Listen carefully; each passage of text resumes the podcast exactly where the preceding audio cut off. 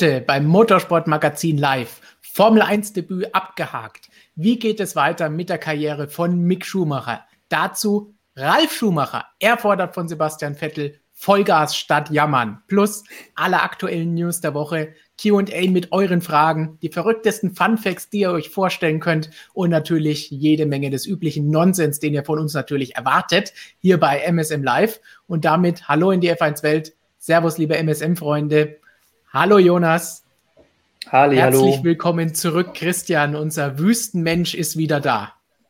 Hallo zusammen. Hast du dich in Europa schon wieder eingelebt? In der Tat, ist zwar ein bisschen kalt jetzt geworden, muss ich sagen, nachdem ich schon die Sommerreifen drauf montiert habe jetzt, ähm, kommt dann nochmal der Schnee, aber ja, wer Auto fahren kann, kann auch das noch ein bisschen abhaben. Wir haben auch Schnee nachher noch in der Sendung. Wir haben gehört, bei den DTM-Tests, da schneit es in Hockenheim auf einmal auch plötzlich. Richtig viel los, aktuell auch unter der Woche in der Motorsportwelt. Ganz wichtig natürlich, aber außerhalb der Motorsportwelt. Christian, du bist heute doppelt unterwegs. Ich bin heute doppelt unterwegs. Ja, nicht nur Das Motorsport, nicht. sondern du wirst natürlich parallel dann auch noch deinem geliebten so. Jan die Daumen drücken. Ja, sollte, sollte ich ein bisschen abwesend sein, ähm, geistig, körperlich natürlich nicht, schaue ich vielleicht mit dem einen Auge auf den SSV Jan Regensburg und chatte dann nebenbei noch mit Robert, der ist ja glühender SV Werder Bremen-Fan, also deswegen können wir heute nicht zusammen im, im Stream sein, sonst wird es da Tote geben. Ganz genau. Das ist das erste interne MSM-Duell. Später kommt ja dann noch Michael mit seinen komischen Franzosen da. Da müssen wir dann auch mal schauen, wenn die richtigen Wettbewerbe ausgetragen werden, was da dann los ist. Jonas, du hast O- Ostern gut überstanden. So weit, so gut, ja. Alle Wem Eier drückst du den gefunden. Daumen? Dem Jan, Werder? Ich bin für den Jan tatsächlich. Ich glaube, die haben Köln rausgehauen, wenn ich mich richtig erinnere. Also, Exakt, im Elfmeterschießen. ja, muss ich jetzt für den Jan leider sein, tatsächlich, weil dann kann man immer sagen, man wäre ja Zweiter geworden, zumindest. Do Domstadtverbindung, also bitte dich. ja, okay. Okay, ja. Ist das schon der erste Fun-Fact des Abends, die Domstadtverbindung zwischen Regensburg und Köln. Dann wollen wir doch gleich mal weiterschauen, wie viel mehr Fun-Facts wir auch haben. Vorher ganz kurz der Überblick. Nach den Fun Facts gehen wir unser Hauptthema. Ihr kennt es alle natürlich schon. Dann geht es um Mick Schumacher und wir wollen mal nachschauen, wie geht es mit ihm in der Zukunft weiter. Genaueres gleich. Danach schauen wir uns alle wichtigen News der letzten Tage an, was da alles los war, was Ralf Schumacher über Sebastian Vettel gesagt hat, wie es mit Rookie Tsunoda weitergeht. DTM-Tests sind natürlich auch noch ein Thema. Und danach beantworten wir wie immer eure wunderbaren Fragen. So, Christian, du schaut schon so ganz heiß auf die Fun Facts, würde ich sagen. Dann beginnen wir doch gleich mal bei dir. Ja, Stefan, du wirst es nicht glauben. Ich komme mit einem DTM-Fun-Fact. Also es ist kein richtiger DTM-Fun-Fact, aber die DTM hat mich heute draufgebracht, denn Robert hat da ja knallhart recherchiert und hat festgestellt, der DTM-Test ist ein bisschen kürzer als ursprünglich angedacht oder man muss eine längere Pause einlegen. Warum? Weil die DTM zu laut ist. Und da habe ich mich daran erinnert, da gibt es ganz witzige Geschichten ähm, zu Lautstärke und den sogenannten Lärmtagen. Also das ist ja leider heutzutage so, dass man nicht einfach eine Rennstrecke betreiben kann, sondern da muss natürlich eine Behörde auch das Ganze absegnen. Unter anderem ähm, ist da Lärm immer ein großes Thema. Da gibt es Lärmgutachten und so weiter und dann gibt es halt pro, pro Jahr ein gewisses Kontingent an Lärmtagen. Die sind kategorisiert. Ähm, A, B, C, D, soweit ich weiß. Ich weiß nicht, vielleicht gibt es da sogar noch mehr. Ähm, da geht es dann nicht immer nur um die Lärmobergrenze, sondern um Lärmkontingent. Das ist irre kompliziert. Und was da wieder deutlich wird, ist dieser extreme Behördenirrsinn und das der, der Fun Fact an sich. Denn, also A sind die lautesten Tage, B die zweitlautesten, C die drittlautesten. Wenn ich jetzt, also ich habe ein bestimmtes Kontingent an A, B, C, D. Wenn ich jetzt sage, okay, ich habe eine, eine Rennserie, die ist gar nicht so laut, ähm, was weiß ich, die fällt in die Kategorie C, dann muss ich dafür auch einen Lärmtag C hernehmen. Ich kann nicht sagen, ja, ich habe aber noch viele Lärmtage B, die ja eigentlich lauter sind, übrig und kann dann den Lärmtag B vielleicht auch mal abfeuern. Nee, ich muss einen C nehmen. Und deswegen kommt es dann manchmal zu Situationen, wo ich sage, okay, ich habe keine C mehr übrig, ich muss einen B nehmen. Da muss ich dann einfach ein paar Fahrzeuge mal hinschicken auf die Strecke, die richtig laut sind, nur um dann den Lärm zu machen, um einen Lärmtag B abzufeuern. Also der wahre Behördenirrsinn in Deutschland veranschaulicht an den Lärmtagen. Lärmtag, Behörden, Irrsinn. Wie geht's da jetzt nur weiter, Jonas? Ja, Lärm ist auch nicht gut für äh, unsere lieben Freunde, die Schwarz-Gelben. Also jetzt nicht die, die Christian nicht mag, sondern die lieben Bienen. Ähm, ja, Sebastian Vettel, um mal was Gutes über ihn zu erzählen, auch hier, ich sehe schon im Chat nämlich wieder fleißig, dass hier auch schon gefordert wird, ist, man soll mal aufhören mit dem Bashing, was wir ja bekanntlich gar nicht tun, sondern nur ehrlich und fair kritisieren. Aber ja, heute gibt es tatsächlich mal gute Nachrichten. Sebastian Vettel kämpft jetzt persönlich für die Bienen, hat nämlich uns heute erzählt bei so einem Event von so einem österreichischen Startup, hätte ich jetzt fast gesagt. Das ist eher eine wohltätige Organisation, die eben für den Erhalt von Bienen kämpft. Und da ist jetzt Sebastian Vettel neben Dominik Thiem auch eben als Botschafter dabei. Und da gab es heute ein Event und da hat Sebastian Vettel nicht nur das erzählt, ähm, sondern eben auch, dass er im vergangenen Jahr, in diesem Corona-Jahr, in der langen, also Corona-Jahr haben wir ja jetzt auch noch, in dieser langen Pause da eben ähm, ja, so ein paar neue Interessen geweckt hat, so Praktikum auf dem Biobauernhof und ja, seinen ökologischen Hang haben wir ja schon mit seinem neuen Sponsoring in diesem Jahr ja auch schon mal gesehen, da hat er ja auch schon darauf verwiesen. Gut, ob das dann jetzt da das Leitmotiv ist, weiß ich jetzt nicht, aber ja, Sebastian Vettel mal wieder eine neue Seite kennengelernt. Passiert ja auch nicht so oft, muss man ja sagen. So wirklich private Einblicke bei Vettel sind selten. Heute war einer dieser Tage, dass wir da mal ein bisschen was erfahren. Also ja, war ziemlich überraschend, auch wenn wir vielleicht ein bisschen vorher wussten, was äh, heute ansteht. Aber ähm, ja, Sebastian Vettel ja, und die Bienen. Ich rufe an der Stelle zu schlechten Wortwitzen auf. Wir haben vorhin, wir haben vorhin in unserem ja. Redaktionscall schon ein bisschen, wann sticht Vettel das nächste Mal zu und so weiter. Also äh, bitte in den Chat lauter schlechte Wortwitze rein. Wir Lukas wird sich darum kümmern, den stellen wir auch gleich noch vor. Dann haben wir natürlich jede Menge Vettelwitze oder Bienenwitze oder was auch immer euch einfällt. Aber jetzt hatten wir hier Bienen, wir hatten Lärmtage, bleiben wir noch ein bisschen so im Welt, in der Welt der Tiere. Letzte Woche haben wir darüber gesprochen, wie James Vowles und Andrew Schofflin darüber diskutiert haben, ob sie lieber eine pferdegroße Ente oder 100 entengroße Pferde bekämpfen würden. Da waren wir uns auch nicht ganz sicher. Diese Woche schauen wir an, was ihr Chef, nämlich der technische Direktor von Mercedes, James Allison, als Fun Fact geliefert hat in der vergangenen Woche nach dem Rennen.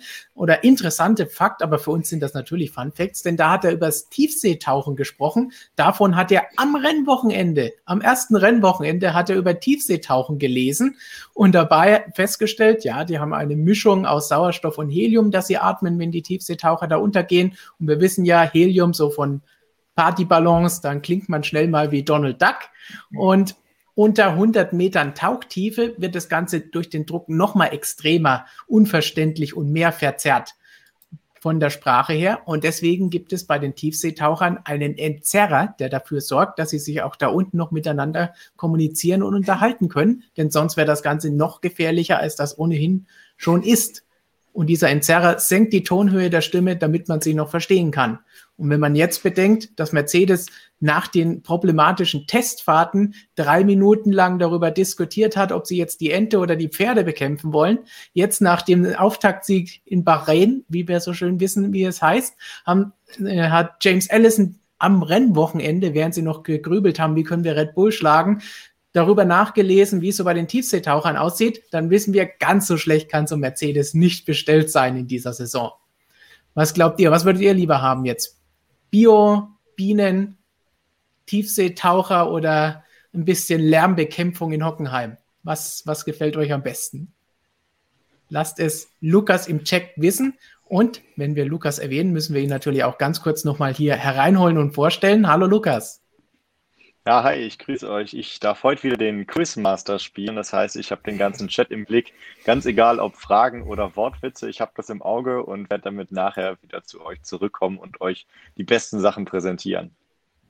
Der wahre ja. Super Rookie übrigens der Formel 1 hier. Nicht Yuki Tsunoda, sondern unser Lukas. Richtig, wir sprechen jetzt zwar über das Debüt von Mick Schumacher und hinterher auch von Yuki Tsunoda, aber eigentlich Super Rookie haben wir hier bei uns im Team und im Stream mit dabei. Lukas, wir hören dich dann nach unserem Hauptthema, wenn wir über Mick gesprochen haben, wieder. Bis dann. Bis später. Also, seit Kann der sich dann in Ruhe den Jahren anschauen eigentlich? Das wäre ja ganz schön gemein. Er kann dir immer den, den Live-Ticker geben, wie es gerade steht. Sehr schön. So, dann Mick Schumachers Formel 1 Zukunft. Das ist unser großes Thema. Da wollen wir natürlich jetzt mal drüber nach sprechen und drüber nachdenken. Das Debüt hat er hinter sich gebracht, Platz 18 in der Qualifikation, Teamkollege geschlagen, sogar durch die Strafe vor Sebastian Vettel gestartet. Das heißt, guter Auftakt am Samstag. Sonntag 16. geworden im Rennen, einmal den Dreher gehabt, aber ansonsten eine fehlerlose Leistung gezeigt. Der Teamkollege ist keine Runde weit gekommen. So gesehen sehr gutes Debüt, gerade wenn man bedenkt, was das Auto ist. Jetzt werden viele sagen, was sprecht ihr denn schon wieder über Mick Schumacher, immer diese Schumacher-Geschichte, was soll denn das Ganze? Es ist nicht so unnötig, darüber zu sprechen, wie manche vielleicht im ersten Moment denken. Und darauf gebracht hat uns unser geschätzter Kollege Roger Benoit, wer es noch nicht gesehen hat. Wir haben ein wunderbares Video, das Christian mit Roger geführt hat, direkt nach dem Saisonauftakt, nach dem ersten Rennwochenende. Die Analyse der zehn Teams habt ihr hier auf dem Kanal schon gesehen, könnt ihr euch natürlich noch hinterher anschauen. Und für alle Kanalmitglieder gibt es zusätzlich noch eine 45 Minuten Langfassung, in der Christian und Roger über noch mehr sprechen, unter anderem auch lange über Mick und Michael Schumacher. Und bei Mick sagt Roger durchaus, hm, mal schauen, wie das Ganze weitergeht. Er hat jetzt zwei Jahre Vertrag bei Haas, aber danach wo geht's denn dann hin? Was bleibt denn für Mick dann noch? Wie kann er sich hier empfehlen? Welche Teams könnten da sein? Und da ist das durchaus für einen Ferrari Junior eine interessante Diskussion, die er da angestoßen hat. Und wir hören uns einfach mal an, warum er das gesagt hat, was er gesagt hat. Und dann diskutieren wir darüber. Der Mick, der, so wie ich das sehe momentan, sitzt er zwei Jahre da in, in diesem Spielzeugauto oder? Muss schauen, dass er nicht allzu weit runterfällt. Aber nachher, welche Türe gehen nachher auf? Wenn du nach zwei Jahren sagen, wir, sagen kannst, ich, habe, ich war äh, viermal in den Top Ten oder irgendwie so, also da müsste er schon Raketenergebnisse äh, vorweisen, dass da eine Türe aufgeht. Ferrari, sind wir ehrlich, ist an ihm nicht interessiert. Die sind jetzt an Leclerc, die, die, Leclerc ist das Größte, was man haben kann. Und wenn das eins normal mitfährt, bekommt er dann wieder einen Vertrag. Oder? Und für den, nicht, äh, für den Mai oder den Mick, der muss nach 2022, also 2023, muss der irgendwas finden. Da sehe ich ihn weder bei Red Bull, noch bei Mercedes, noch bei McLaren. Also für ihn wird, wird es schwierig. Für Mick wird es schwierig, sagt Roger. Und darauf wollen wir jetzt einfach mal aufbauen und diskutieren, wie wir das Ganze sehen. Roger hat angefangen mit der Tatsache, dass jeder natürlich vergleicht mit Michael Schumacher, denn nach nur einem Rennen, das er noch nicht mehr weit gekommen ist, kam er direkt in ein Top-Team. Das wird es für Mick lange Zeit nicht geben. Christian, du warst bei dem Gespräch mit Roger dabei. Du hast auch abseits der Kameras noch lange mit ihm darüber diskutiert. Wie siehst denn du die ganze Geschichte und Micks Situation? Und danach schauen wir uns einfach mal die ganzen Teams an, die sich vielleicht anbieten könnten oder auch nicht. Zuerst mal, Stefan, kurz, kurze Frage. Also, das mit den Jump Cuts, das hast du ja beim letzten Mal im, im Stream schon erklärt, dass Roger da ein bisschen schneller ist. Aber der Anfang von dem Video jetzt, war der sicher ein, einfache Geschwindigkeit oder war das ein bisschen schneller? Das hat sich extrem schnell angehört. An der Geschwindigkeit habe ich nichts gemacht. Ich habe nur die ganzen Pausen rausgenommen. Kannst du die ersten drei Sekunden oder so vielleicht nochmal abspielen? Aber das, das, das, das, hat sich so schnell angehört, das kann nicht echt gewesen sein. Der Mick, der, so wie ich das sehe momentan, sitzt er zwei Jahre da. Ja, also das war das war Minimum zwei Schnitte. Wenn, dann war im Original von Olli schon herumgebastelt worden. Das glaube ich mhm. aber nicht. Aber, also, ähm, zurück jetzt, zum jetzt, Thema. Genau, zurück zum Thema. Äh, ich bin da schon ein bisschen bei Rocher, weil natürlich ist es nicht einfach. Ferrari ist jetzt mit Leclerc sowieso erstmal verbaut. Sainz ist jetzt auch neu. Der, ich meine, hat jetzt auch erstmal zwei Jahre. Und kommt natürlich darauf an, was der Sainz jetzt da macht. Also wenn sich der überragend herausstellt, dann ist Ferrari wahrscheinlich länger zu, länger dicht. Wenn er sich jetzt überhaupt nicht gut anstellt, naja, dann ist in zwei Jahren zumindest mal ein Ferrari-Platz frei. Das sehe ich dann schon. Ähm, die Frage, ja, kann er sich bei Haas überhaupt beweisen? In diesem Jahr ist es tatsächlich schwer, weil jeder von ihm erwartet, er muss Nikita Mazepin einfach schlagen. Wenn er das nicht tut, dann sieht es eher schlecht aus. Und wenn er es tut, dann es halt so, naja, wird sowieso von allen erwartet. Viel mehr kann er in diesem Auto halt nicht abliefern. Das ist so ein bisschen wie George Russell in, in, in den letzten Jahren.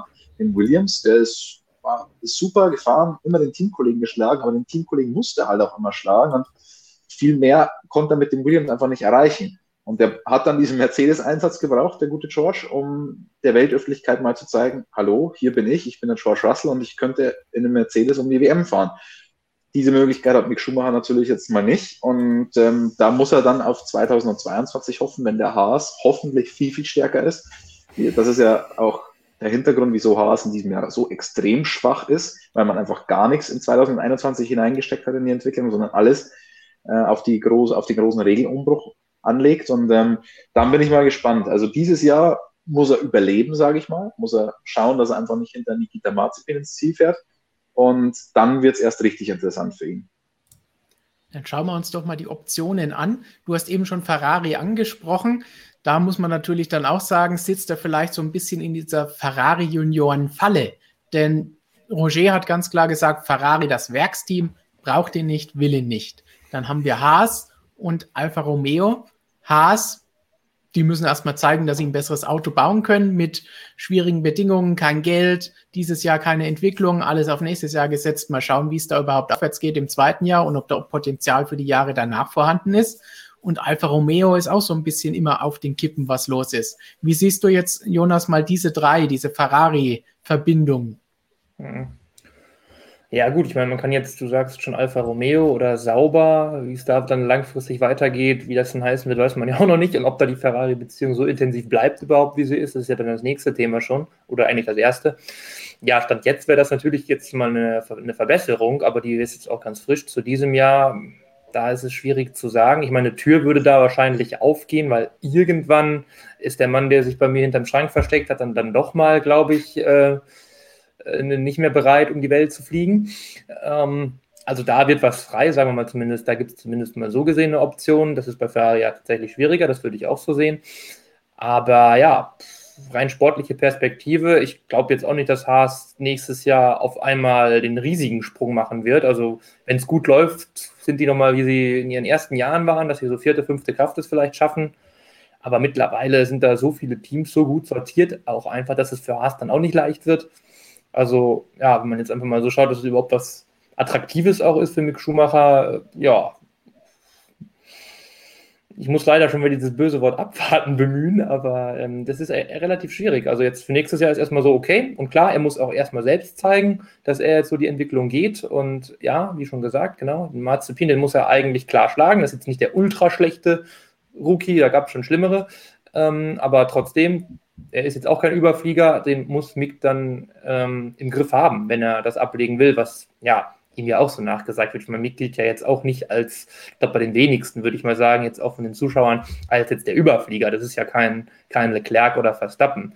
Der ist schon ganz gut, aber der ist jetzt nicht einer von dieser absoluten Elite, bis jetzt mal zumindest. Also wer weiß, was da noch kommt. Es gibt auch Spätstarter, hat es alles schon gegeben, aber ja, erstmal ähm, passt es so in die Entwicklung rein. Der muss jetzt auch nicht nächstes und auch nicht übernächstes Jahr im Ferrari sitzen. Also gar nicht äh, das Thema. Du hast es jetzt schon angesprochen, dass er nicht dieser Überflieger bislang war. Ja, Formel 2 Champion muss man auch erstmal werden. Aber es ist natürlich nicht das, was andere hatten, im ersten Jahr überall alles abzuräumen. Und gar ja. genau darüber hat auch Roger gesprochen. Vielleicht hören wir uns das auch noch mal kurz dazu an. Er sagt, da gibt es noch ganz andere Kracher und Karäter im Feld aktuell.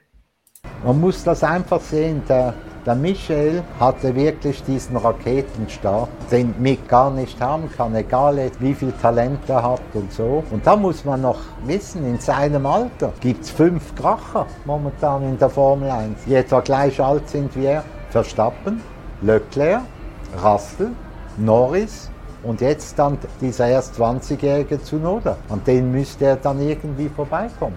Und die sitzen alle schon in Autos, wo man sich profilieren kann. Der Mick hat das Problem, dass es ihm zwar gefällt und er ist lustig, aber wo kann der sich pro profilieren? Ich meine, wenn du am Schluss immer den Matzepin schlägt, sagen die Leute, ja, das ist ja, verliert er einmal und sagt, oh. Also, es ist eine ganz schwierige Situation. Also bei Alpha Sauber wäre er, wäre er glücklicher geworden.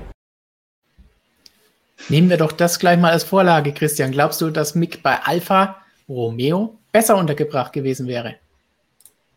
Ja, natürlich, weil es ist das Schweizer Team und dann ist man näher bei Roger, dann, dann ist es natürlich besser.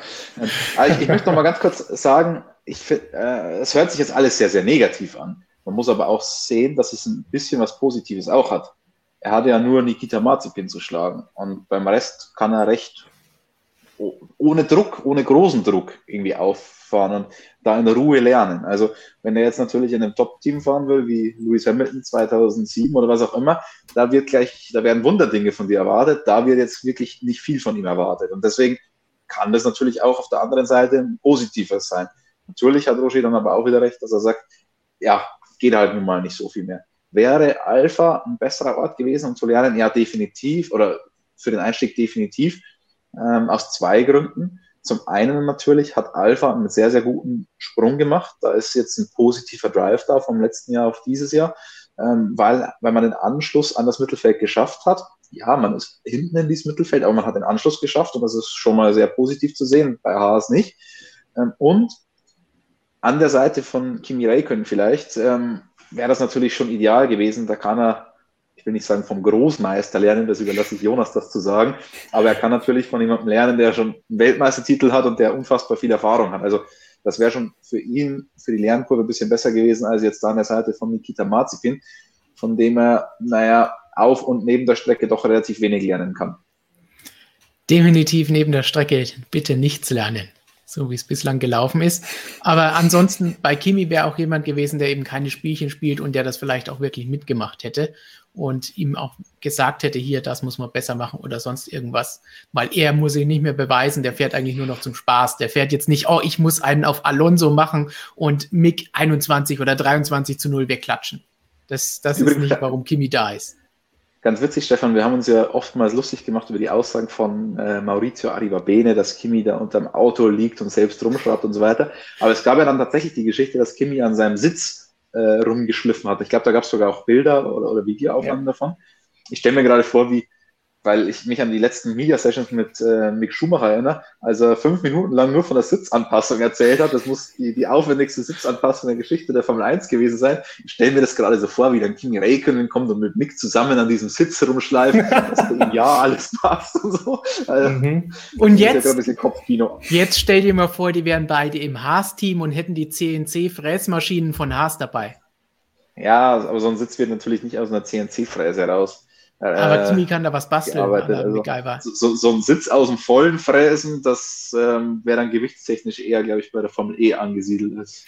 Aber auch da hat man natürlich eine vernünftige Sitz. Durfte ich mal dabei sein, tatsächlich bei Daniel Abt, als so ein Sitz von ihm angepasst wurde, ein Formel E-Auto. War auch schön zu sehen. Gut, zurück zur Formel 1. Jonas, du wirst natürlich sagen, Alpha wäre das beste Team für ihn gewesen. Ähm, wir haben aber jetzt auch noch andere Varianten. Er ist jetzt als Ferrari Junior so ein bisschen in diesem Kosmos der Roten gefangen gewesen, wie wir gesagt haben, was gut und schlecht sein kann. Gut ist es, weil er so in die Formel 1 gekommen ist und eigentlich quasi aussuchen konnte oder für ihn ausgesucht wurde, dieses oder jenes Cockpit, dieses oder das Team. Aber gleichzeitig ist der Sprung woanders hin jetzt natürlich auch schwierig, wenn es dann nach zwei Jahren mit Haas heißt, ja, also hier ist kein Platz mehr frei oder Alpha ist kein Ferrari-Team mehr oder sonst irgendwas. Und wo geht's dann hin?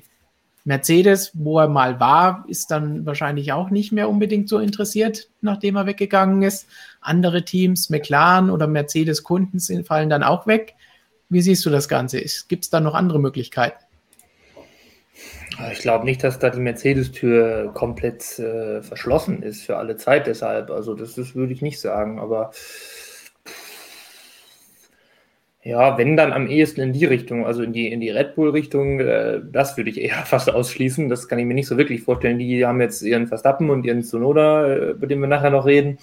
Ähm, die sind damit glücklich und sind, glaube ich, sowieso der Meinung, dass die eine Klasse besser sind. Von daher wird das gar nicht passen, wenn sie da jetzt auf einmal bei Mick irgendwie an, angeln würden. Bei Mercedes, das wäre ja schon eine ganz, auch ganz gute Geschichte, auch so werbemäßig mal wieder. Ich meine, Michael war da, deutscher Fahrer, deutsches Team und dann heißt er auch noch Schumacher. Also das ist gut, das wäre nicht besser, aber gut, vom Mercedes-Werksteam brauchen wir jetzt dann auch nicht reden. Also dann da, dass man ja dann mal schaut bei irgendeinem Kunden, sagen wir mal, der, der Russell wird dann irgendwie mal bei Mercedes den Hamilton beerben oder den Bottas oder da passieren sonstige Dinge. Und dann wird bei Williams was frei. Williams dann vielleicht, da hören wir ja auch immer nur, wie toll da alles ist und dass die eigentlich viel mehr Möglichkeiten haben, als sie aktuell, aktuell holen. Aber denen glaube ich das auch irgendwie so ein bisschen. Also Williams ist jetzt nicht auf Dauer und auf ewig da hinten verdammt, glaube ich. Also da passiert ja tatsächlich auch sehr viel. Ähm, das wäre dann eventuell eine Option, wo man dann als wir wissen nicht, was, wie die Würfel nächstes Jahr fallen, aber es könnte durchaus sein, dass dann Williams wieder zumindest mal im Mittelfeld fährt oder tatsächlich den Anschluss schafft. Nächstes Jahr wird ja komplett alles durchgewürfelt. Kein Mensch weiß, was da passieren wird. Also ja, das wäre dann durchaus eine Option, dass ein Nick Schumacher dann vielleicht, wenn es aus dem Ferrari-Lager rausgeht, was ich aber nicht glaube, dass er da dann andocken kann und das dann auf einem Niveau machen kann, indem er sich, wie Roger ja auch meinte, da mehr beweisen und zeigen kann, als es jetzt gerade bei Williams für einen George Russell irgendwie möglich ist der aber so gut ist, dass er das trotzdem schafft. Also das muss man auch mal sehen. Wenn man ein Überflieger ist, dann kann man sich irgendwie, so ein bisschen zumindest, selbst ganz, ganz hinten äh, diesen Nimbus aufrechterhalten oder auch schaffen. Ja, das ist, das ist ein Punkt, äh, den, den ich auch genauso sehe. Ich glaube, es wird niemals so weit kommen in der Formel 1, dass ein absoluter Überflieger mal kein Cockpit kriegt. Ja, wir haben schon öfter mal gesehen, dass in der Formel 1 der ein oder andere äh, hinten runtergefallen ist. Aber wenn einer wirklich so gut ist, dann wird der in der Formel 1 immer was finden. Genau. Das, Michael Schumacher, die Lügenmärchen, erkennt die Strecke im Spar. Auch diese Geschichte findet ihr im langen Director's Cut mit Roger. Auch da erinnert es sich zurück an 1991 und Michaels Debüt in der Formel 1. Aber was er auch sagt, Christian, was ihr jetzt beide angesprochen habt, Russell ist der Überflieger. Roger klagt da auch ganz klar Mercedes an, wenn dieser Russell nichts wird und wenn der kaputt gemacht wird und kein Top-Cockpit bekommt, dann ist Mercedes schuld, dann ist das deren Schuld und sie haben das Ganze verbockt. Das, auch dieser klare Aussage ist in diesem Interview mit dabei. Aber zurück zu, zu dieser Ferrari-Welt. Christian, glaubst du denn, dass es sinnvoll ist, die zu verlassen, wenn wir eben die Optionen gehört haben? Oder ist es eigentlich ganz gut, da drin zu bleiben? Also es kommt natürlich darauf an, aktuell spricht natürlich gar nichts dafür, weil auch, glaube ich, kein anderes Angebot auf dem Tisch liegt und so weiter. Und dann ja. muss man halt einfach mal schauen, wie sich der ganze Markt sortiert hat. Wenn dann in diesem Ferrari-Universum tatsächlich einfach die Türen zu sind und nichts weitergeht, dann muss man sich natürlich umschauen. Aber das Gute ist ja der Mick, der ist nicht nur ganz ordentlich auf der Strecke und neben der Strecke auch, ähm, er hat auch noch ein perfektes Management an seiner Seite mit Sabine Kehm. Also ich glaube, der ist rundum so gut aufgestellt, dass wir uns eigentlich nicht so viele Sorgen machen müssen, wie, wie Rocher das vielleicht tut. Ein Punkt, bei dem wir uns, so wie wir uns bislang geäußert haben, hier keine Sorgen machen, ist, wie er sich im Teamduell gegen Mazepin schlagen wird. Da sind wir uns, denke ich, alle einig, dass Mick sich da durchsetzen A muss und B auch wird. Erste Wochenende wird vielleicht nicht immer so laufen wie da, aber wird auch mal verlieren. Aber insgesamt sehen wir ihn da schon vorne. Auch hierzu hat sich Roger geäußert. Aber je mehr man den pusht, je mehr man Lobeshymnen auf ihn abfeuert, je größer wird der Druck. Und mit, und mit diesem Auto, wo das Team selber sagt, da wird keine Schraube praktisch geändert, ein Horror, ein Horror. Aber ich möchte da nicht verschreien. Also ich bewundere muss ich sagen, dem Mick, dass er das noch alles so locker sieht.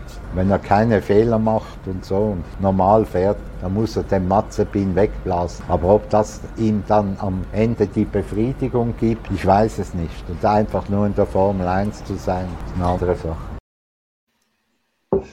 Wie immer komplette Sätze, wenn man nicht hinschaut.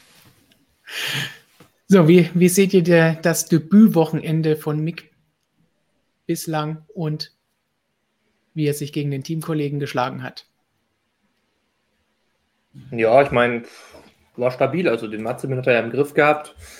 Weitgehend. Man darf natürlich nicht vergessen, alle machen sich über Mazepin lustig. Es gibt schon wieder irgendwelche Maldonado-liken Tracker, wie oft er sich jetzt in welcher Session gedreht hat und irgendwelche Counter. Ähm, man darf nicht vergessen, dass der Schumacher im Rennen auch einen Fehler gemacht hat. Der hat sich da ja. auch gedreht. Also das wird dann gerne mal vergessen. Dann ist halt immer nur der eine der Trottel. Das stimmt halt so dann auch nicht, muss man dann auch mal sagen. Aber ansonsten war da schon, das war jetzt so das einzige Negative, sage ich mal, oder der einzige Fehler, der mir da jetzt ganz bewusst aufgefallen ist. Ansonsten war das stabil und ordentlich. Also wenn das so weitergeht, ähm, ja, dann macht er, glaube ich, was er machen muss. Und das ist so in Ordnung. Also viel mehr, ob jetzt viel mehr gehen würde mit dem Haas, weiß kein Mensch. Also das Auto ist nicht der Bringer. Ja, also ich meine, man kann jetzt sagen, ja, im letzten Jahr Grosjean Magnus haben da vielleicht dann, wir müssen ein paar Rennen jetzt abwarten, aber ich könnte mir vorstellen, dass Haas halt jetzt hinten kleben bleibt und dann kann man sagen, ja, Grosjean Magnus haben da mehr rausgeholt. Ja, die sind jetzt auch nicht, nicht so super schlechte äh, gewesen, äh, auch wenn wir da gerne draufgehauen haben, aber schnell waren die zumindest. Die haben vielleicht mal ein paar mehr Fehler gemacht, aber die waren zumindest an guten Tagen auch sehr schnell. Ja, ähm, aber ja, man kann dann jetzt überlegen, ist der Haas jetzt nochmal viel schlechter geworden, weil alle anderen zumindest ein bisschen entwickelt haben, die gar nicht. Also ähm, es ist halt einfach sehr, sehr schwer, dann eine Aussage zu treffen. Mehr tun als den Marzipin da an die Wand fahren, halt wirklich. Im besten Fall kann Mick nicht. Und dann muss man auf 2022 warten, ob dann andere Möglichkeiten gibt, dass man das genauer beurteilen kann. Christian? Schließe ich mich Jonas tatsächlich vollumfänglich an. Langweilig. Wir brauchen Flo ein bisschen hier Zunder reinzubringen. Stimmt eigentlich. Noch geht es nicht um Vettel. Aber wir haben natürlich noch eine Aussage von Roger zum Auto und zu den Leistungen, gerade auch verglichen mit dem, was Magnussen und Grosjean in den letzten Jahren gebracht haben, was Jonas eben schon ins Spiel gebracht hat.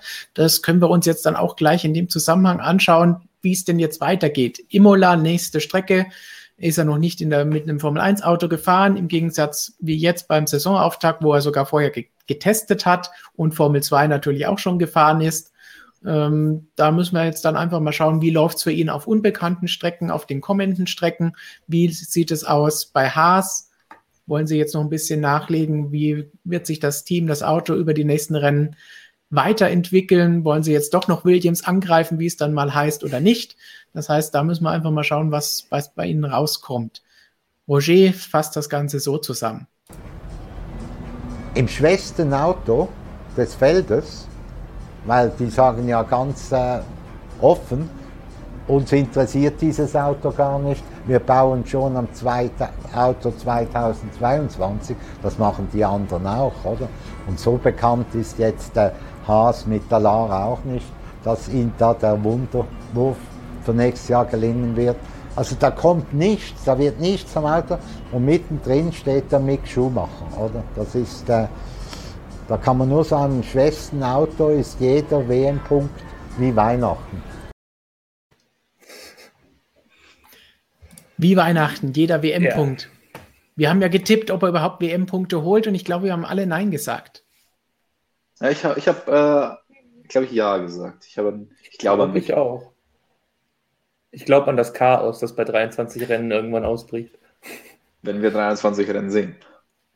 Da habe ich auch. Das war eine andere Frage. so, was traut ja. ihr ihnen denn jetzt noch so zu? Glaubt ihr, dass da noch ein bisschen was kommen kann bei Haas oder nicht? Jonas hat eben schon gesagt, es wird schwierig. Ja, Christian, nee. wie sieht es bei dir aus? Stimmst du nur noch komplett zu bei allem, was wir sagen? Ja, es ist ja so eine ultra kompetente Runde, da traut man sich ja gar nicht widersprechen. Und äh, da stimmt natürlich auch alles, was gesagt wird. Hm, nein, ich meine, was Roger sagt, stimmt natürlich auf der einen Seite, auf der anderen Seite hört sich das immer so dramatisch an und keine Schraube wird mehr geändert. Natürlich wird sich, wird's, also es wird tatsächlich sogar noch Updates geben, die jetzt in Imola kommen, ähm, ein paar einzelne ja. Teile. Ähm, und Setup-technisch wird natürlich auch immer rumprobiert. Also äh, die Ingenieure an der Strecke, die müssen ja auch irgendwas machen. Die sind ja nicht da zum Spaß und weil sie die Autos fahren sehen wollen, sondern die schauen natürlich, dass man aus dem Paket, das man zur Verfügung hat, auch noch das Maximale rausholen kann. Und aktuell ist es ja so, ja, Williams ist besser als Haas, aber es ist nicht so, dass die komplett hoffnungslos dahinter Williams sind. Also ich glaube, wenn dann mal eine Strecke dem Haas ein bisschen entgegenkommt von der Charakteristik her, kann man schon Williams, also zumindest Latifi, durchaus unter Druck setzen aus eigener Kraft. Und das ist dann auch so ein kleiner Push, den man haben kann als Fahrer. Und dann kommt halt einfach irgendwann mal das Chaos und dann musst du halt da sein. Da bin ich dann gespannt, weil mit zwei Rookies beim Chaos da zu sein, das ist natürlich schon schwer. Also äh, gerade wenn man dann irgendwelche Regenrennen hat oder abtrocknenden Strecke, was auch immer, da ist dann Erfahrung manchmal auch ganz gut. Das ist sicherlich das, wo sie mit Magnussen und Grosjean auch ein bisschen punkten konnten. Ja, wir haben sie aber gerne kritisiert. Die, aber die waren dann eher für das Chaos verantwortlich, oder? wenn sie es mal nicht beide ausgelöst haben oder mitgewirkt haben. Mhm. Aber ja, das ist halt das, was man zwei Rookies im Voraus hat oder wo Jonas vorhin auch gesagt hat, ja, es ist natürlich ein bisschen unfairer Vergleich dann zu sagen, ja, die haben letztes Jahr zumindest drei Punkte hier und mal da was geholt. Aber die sind auch schon zehn oder zumindest Grosjean sehr viele Jahre vorher da in der Formel 1 rumgedöst. Ja. Also so insgesamt ist die Situation, glaube ich, noch halbwegs ähnlich wie im vergangenen Jahr. Also außer dass halt jetzt mit Alpha sauber, das sich nach vorne verabschiedet hat, halt dann einer, der irgendwie noch schlagbar ist, halt verabschiedet hat jetzt in diesem Jahr. Aber ansonsten ja, Latifi, wie schon gesagt, kann man vielleicht hier und da mal besiegen, Russell nicht, glaube ich. Also da müsste schon bei Williams viel daneben gehen, weil der George, der holt dann schon echt nochmal so viel mehr raus. Das ist dann, dann doch zu gut, aber ja. Das ist die kleine Mini-Motivation, die man dann vielleicht noch haben kann, aber mehr ist für Haas dieses Jahr nicht zu holen. Und naja, 2022 dann, ja, ich bin so ein bisschen da auch bei Roger, also ist jetzt das Wunder da von denen ausgerechnet kommt, da erwarte ich es mal fast am wenigsten, sage ich mal, wenn die Würfel wirklich fallen. Ja, aber jetzt so die absolute, das hört sich gerade echt sehr, sehr negativ an, so nach Chaos-Truppe fast schon mittendrin steht Mick Schumacher, es hörte sich an, so wie im Auge des Sturms oder so. Also so schlimm ist es da auch nicht. Also ja. Ähm, Günther Steiner hält den Laden da, glaube ich, schon ganz gut zusammen und hat sich jetzt als Krisenmanager, denke ich mal, in den vergangenen Jahren da auch einiges an Erfahrung draufgepackt. Also ja, das ist jetzt auch äh, ist ein seriöser Rennstall. Also es ist ja jetzt keine, keine Bastelbude, wie vielleicht, weiß ich nicht, ich will jetzt kein, kein doofes Beispiel äh, nennen, um da irgendwen zu beleidigen. Mache ich jetzt, wie Sebastian Vettel das macht. Ja, es ist, es ist nicht wie früher mal Minardi oder Forti Fort, sondern das sollte man jetzt hier nicht so sehen, dass Haas hier die totale Chaos-Truppe wäre. Aber sie haben halt äh, die geringsten. sie haben immerhin schon zwei Rennen gewonnen, also mittlerweile unter unterschiedlichen neuen Namen. Ja. Und, und früher gab es halt nur für die Top 6 Punkte, also darf man halt auch nicht vergessen. Und ja. da gab es sogar dann noch mehr Autos im Feld, nicht nur 20 teilweise. Also deswegen tun wir mal Minardi nicht zu unrecht. Aber ähm, was ich auch noch glaube, ist, dass Mick Schumacher tatsächlich seine Einstellung und seine Vergangenheit ein bisschen entgegenkommen. Was meine ich mit Einstellung? Der ist extrem ruhig, extrem gelassen, der lässt sich nicht so schnell aus der Ruhe bringen. Der ist ein, ich meine, das sagt man über Sportler inflationär oft, dass jemand ein, ein, harter Arbeiter ist und so weiter. Aber ich glaube, bei Mick ist es echt so. Also, wenn du aus so einem Elternhaus kommst und dann trotzdem so einen eigenen Antrieb hast und so hart an dir arbeitest, ähm, also das spricht schon für dich und das hat er in, der, in, den vergangenen Jahren gezeigt, dass er das ganz gut kann. Und so wie ich ihn jetzt persönlich einschätze, lässt sich der jetzt auch von 20 schlechten Rennen nicht so schnell unterkriegen. Natürlich, irgendwann ist dieser Formel 1 Traum reicht ja auch nicht mehr aus, um dich zu pushen. Aber ihm traue ich es dann tatsächlich zu, dass er das relativ lange noch hinbekommt. Und wir dürfen nicht vergessen, dass er aus seiner Historie heraus im ersten Jahr immer ein bisschen Schwierigkeiten hatte. Ein bisschen ein Spätzünder war in jeder Serie, ob das jetzt die Formel 3 war oder die Formel 2. Immer war es erst das zweite Jahr. Auch in der Formel, gut in der Formel 4 kann man vielleicht sagen, okay, er hat in seinem ersten Rennwochenende schon Rennen gewonnen, in der ADAC Formel 4. Aber das war ja auch, glaube ich, mit Reverse Grid der Top 10 und so weiter. Also sagen wir es mal so, das zweite Jahr war schon immer ein deutlicher Leistungs, eine deutliche Leistungssteigerung zu erkennen und das weiß er natürlich auch und ich glaube, das kommt jetzt in dem Fall auch noch so ein bisschen entgegen. Definitiv. Es gibt sogar noch positive Fun Facts zugunsten von Mick. Wie Music and More festgestellt hat, Mick ist der erste Schuhmacher, der sein erstes F1-Rennen zu Ende gefahren ist. Das heißt, auch da die Statistik spricht eigentlich für Mick wenn wir das der Ganze. Beste Schumi der Geschichte. Richtig. Man muss nur die richtige Statistik finden. Mhm. Aber ja, wie, wie Christian eben gesagt hat, das ist natürlich auch eine wichtige Sache, dass der Druck dann bei ihm dann nicht noch mehr schlimme Sachen auslöst, sondern er ruhig bleiben kann und wird und das Ganze trotzdem noch analytisch angehen kann. Wollen wir mal schauen, was, was ihr im Chat alle über Mick und die Situation mhm. und seine Zukunft zu sagen habt. Dann holen wir uns doch mal Lukas wieder zu uns, der in diesem Moment dann gleich wieder verschwindet, hat wohl Angst bekommen. Oh, der Super Rookie hat technische Probleme. Ah. Sein erstes Rennen war auch noch ganz ordentlich und jetzt lässt ihn die Technik im Stich. Ein ja, so, so, ist das in der Formel 1 immer wieder. Mal gibt es technische Probleme. Vielleicht ist es ein Ferrari-Motor. Man kann sich da nie so sicher sein. Ja, dann, also dann meinst du, be, äh, bezahle er jetzt den Preis dafür, dass, letzte, dass der letzte Auftritt so überragend gut war? Das ist so, so ist das, wenn man mit einem Haas- und Ferrari-Motor fahren muss. Haben wir ja letztes Jahr gesehen. Das kann dann mal in die falsche Richtung gehen. Aber nein, Lukas ist noch unter uns hat den Chat noch im Blick und wird uns verraten, was waren die Meinungen und gibt es irgendwelche wichtigen Fragen zu Mick und dem ganzen Konglomerat, das wir eben besprochen haben. Ja, das Wichtigste von vorne erstmal die Wortwitze, die Christian natürlich gefordert hat. Ja. Von Sebi Nastia hm. Vettel bis Mattia Binotto war einiges dabei. Ja, abschließend kann man zu seiner Einstellung nur sagen, don't worry, be happy. Es gab aber natürlich auch ein paar Fragen. Wir haben darüber geredet, dass äh, ja, Schumacher vielleicht ein Kandidat für Ferrari ist. Wer weiß es? Ähm, ja, die Frage kam auf, könnte es sein, dass Ende des Jahres Alpha Tauri nicht sogar das stärkere italienische Team sein könnte? Ebenso wie Ferrari sind sie dieses Jahr besonders stark in, die, in das erste Rennen gegangen, in die Saison gestartet. Uh. Ich, ich tippe dagegen. Ich, ich glaube es auch. Und letztes Jahr hätte ich mir eigentlich vorstellen können, dass das kein Problem ist. Dieses Jahr finde ich, glaube ich nicht dran. Und wir dürfen immer nicht vergessen, dass äh, Bahrain ja Alpha Tauri-Land ist. Ja, hast du auch schon äh, letzte Woche, glaube ich, auch schon mal gesagt, dass sie da ja durchaus öfter schon gut gestartet sind. Wir haben, glaube ich, Gasly schon mal einen vierten Platz und so weiter gehabt und hinterher, was kommt jetzt dein Kfz-Kennzeichen? Was ist das? Ja, ja, hier, Bahrain. Das sind ja fast schon ein bisschen Alpha Tauri-Farben, oder? Also ja, vielleicht ist das ein Anspieler darauf. Oder es sind alles Bottas-Fans, weil du hast die blaue Mütze noch rechts neben dir. Ja, es äh, wächst hier immer weiter an. Also langsam habe ich in, in meiner Wohnung keinen Platz mehr.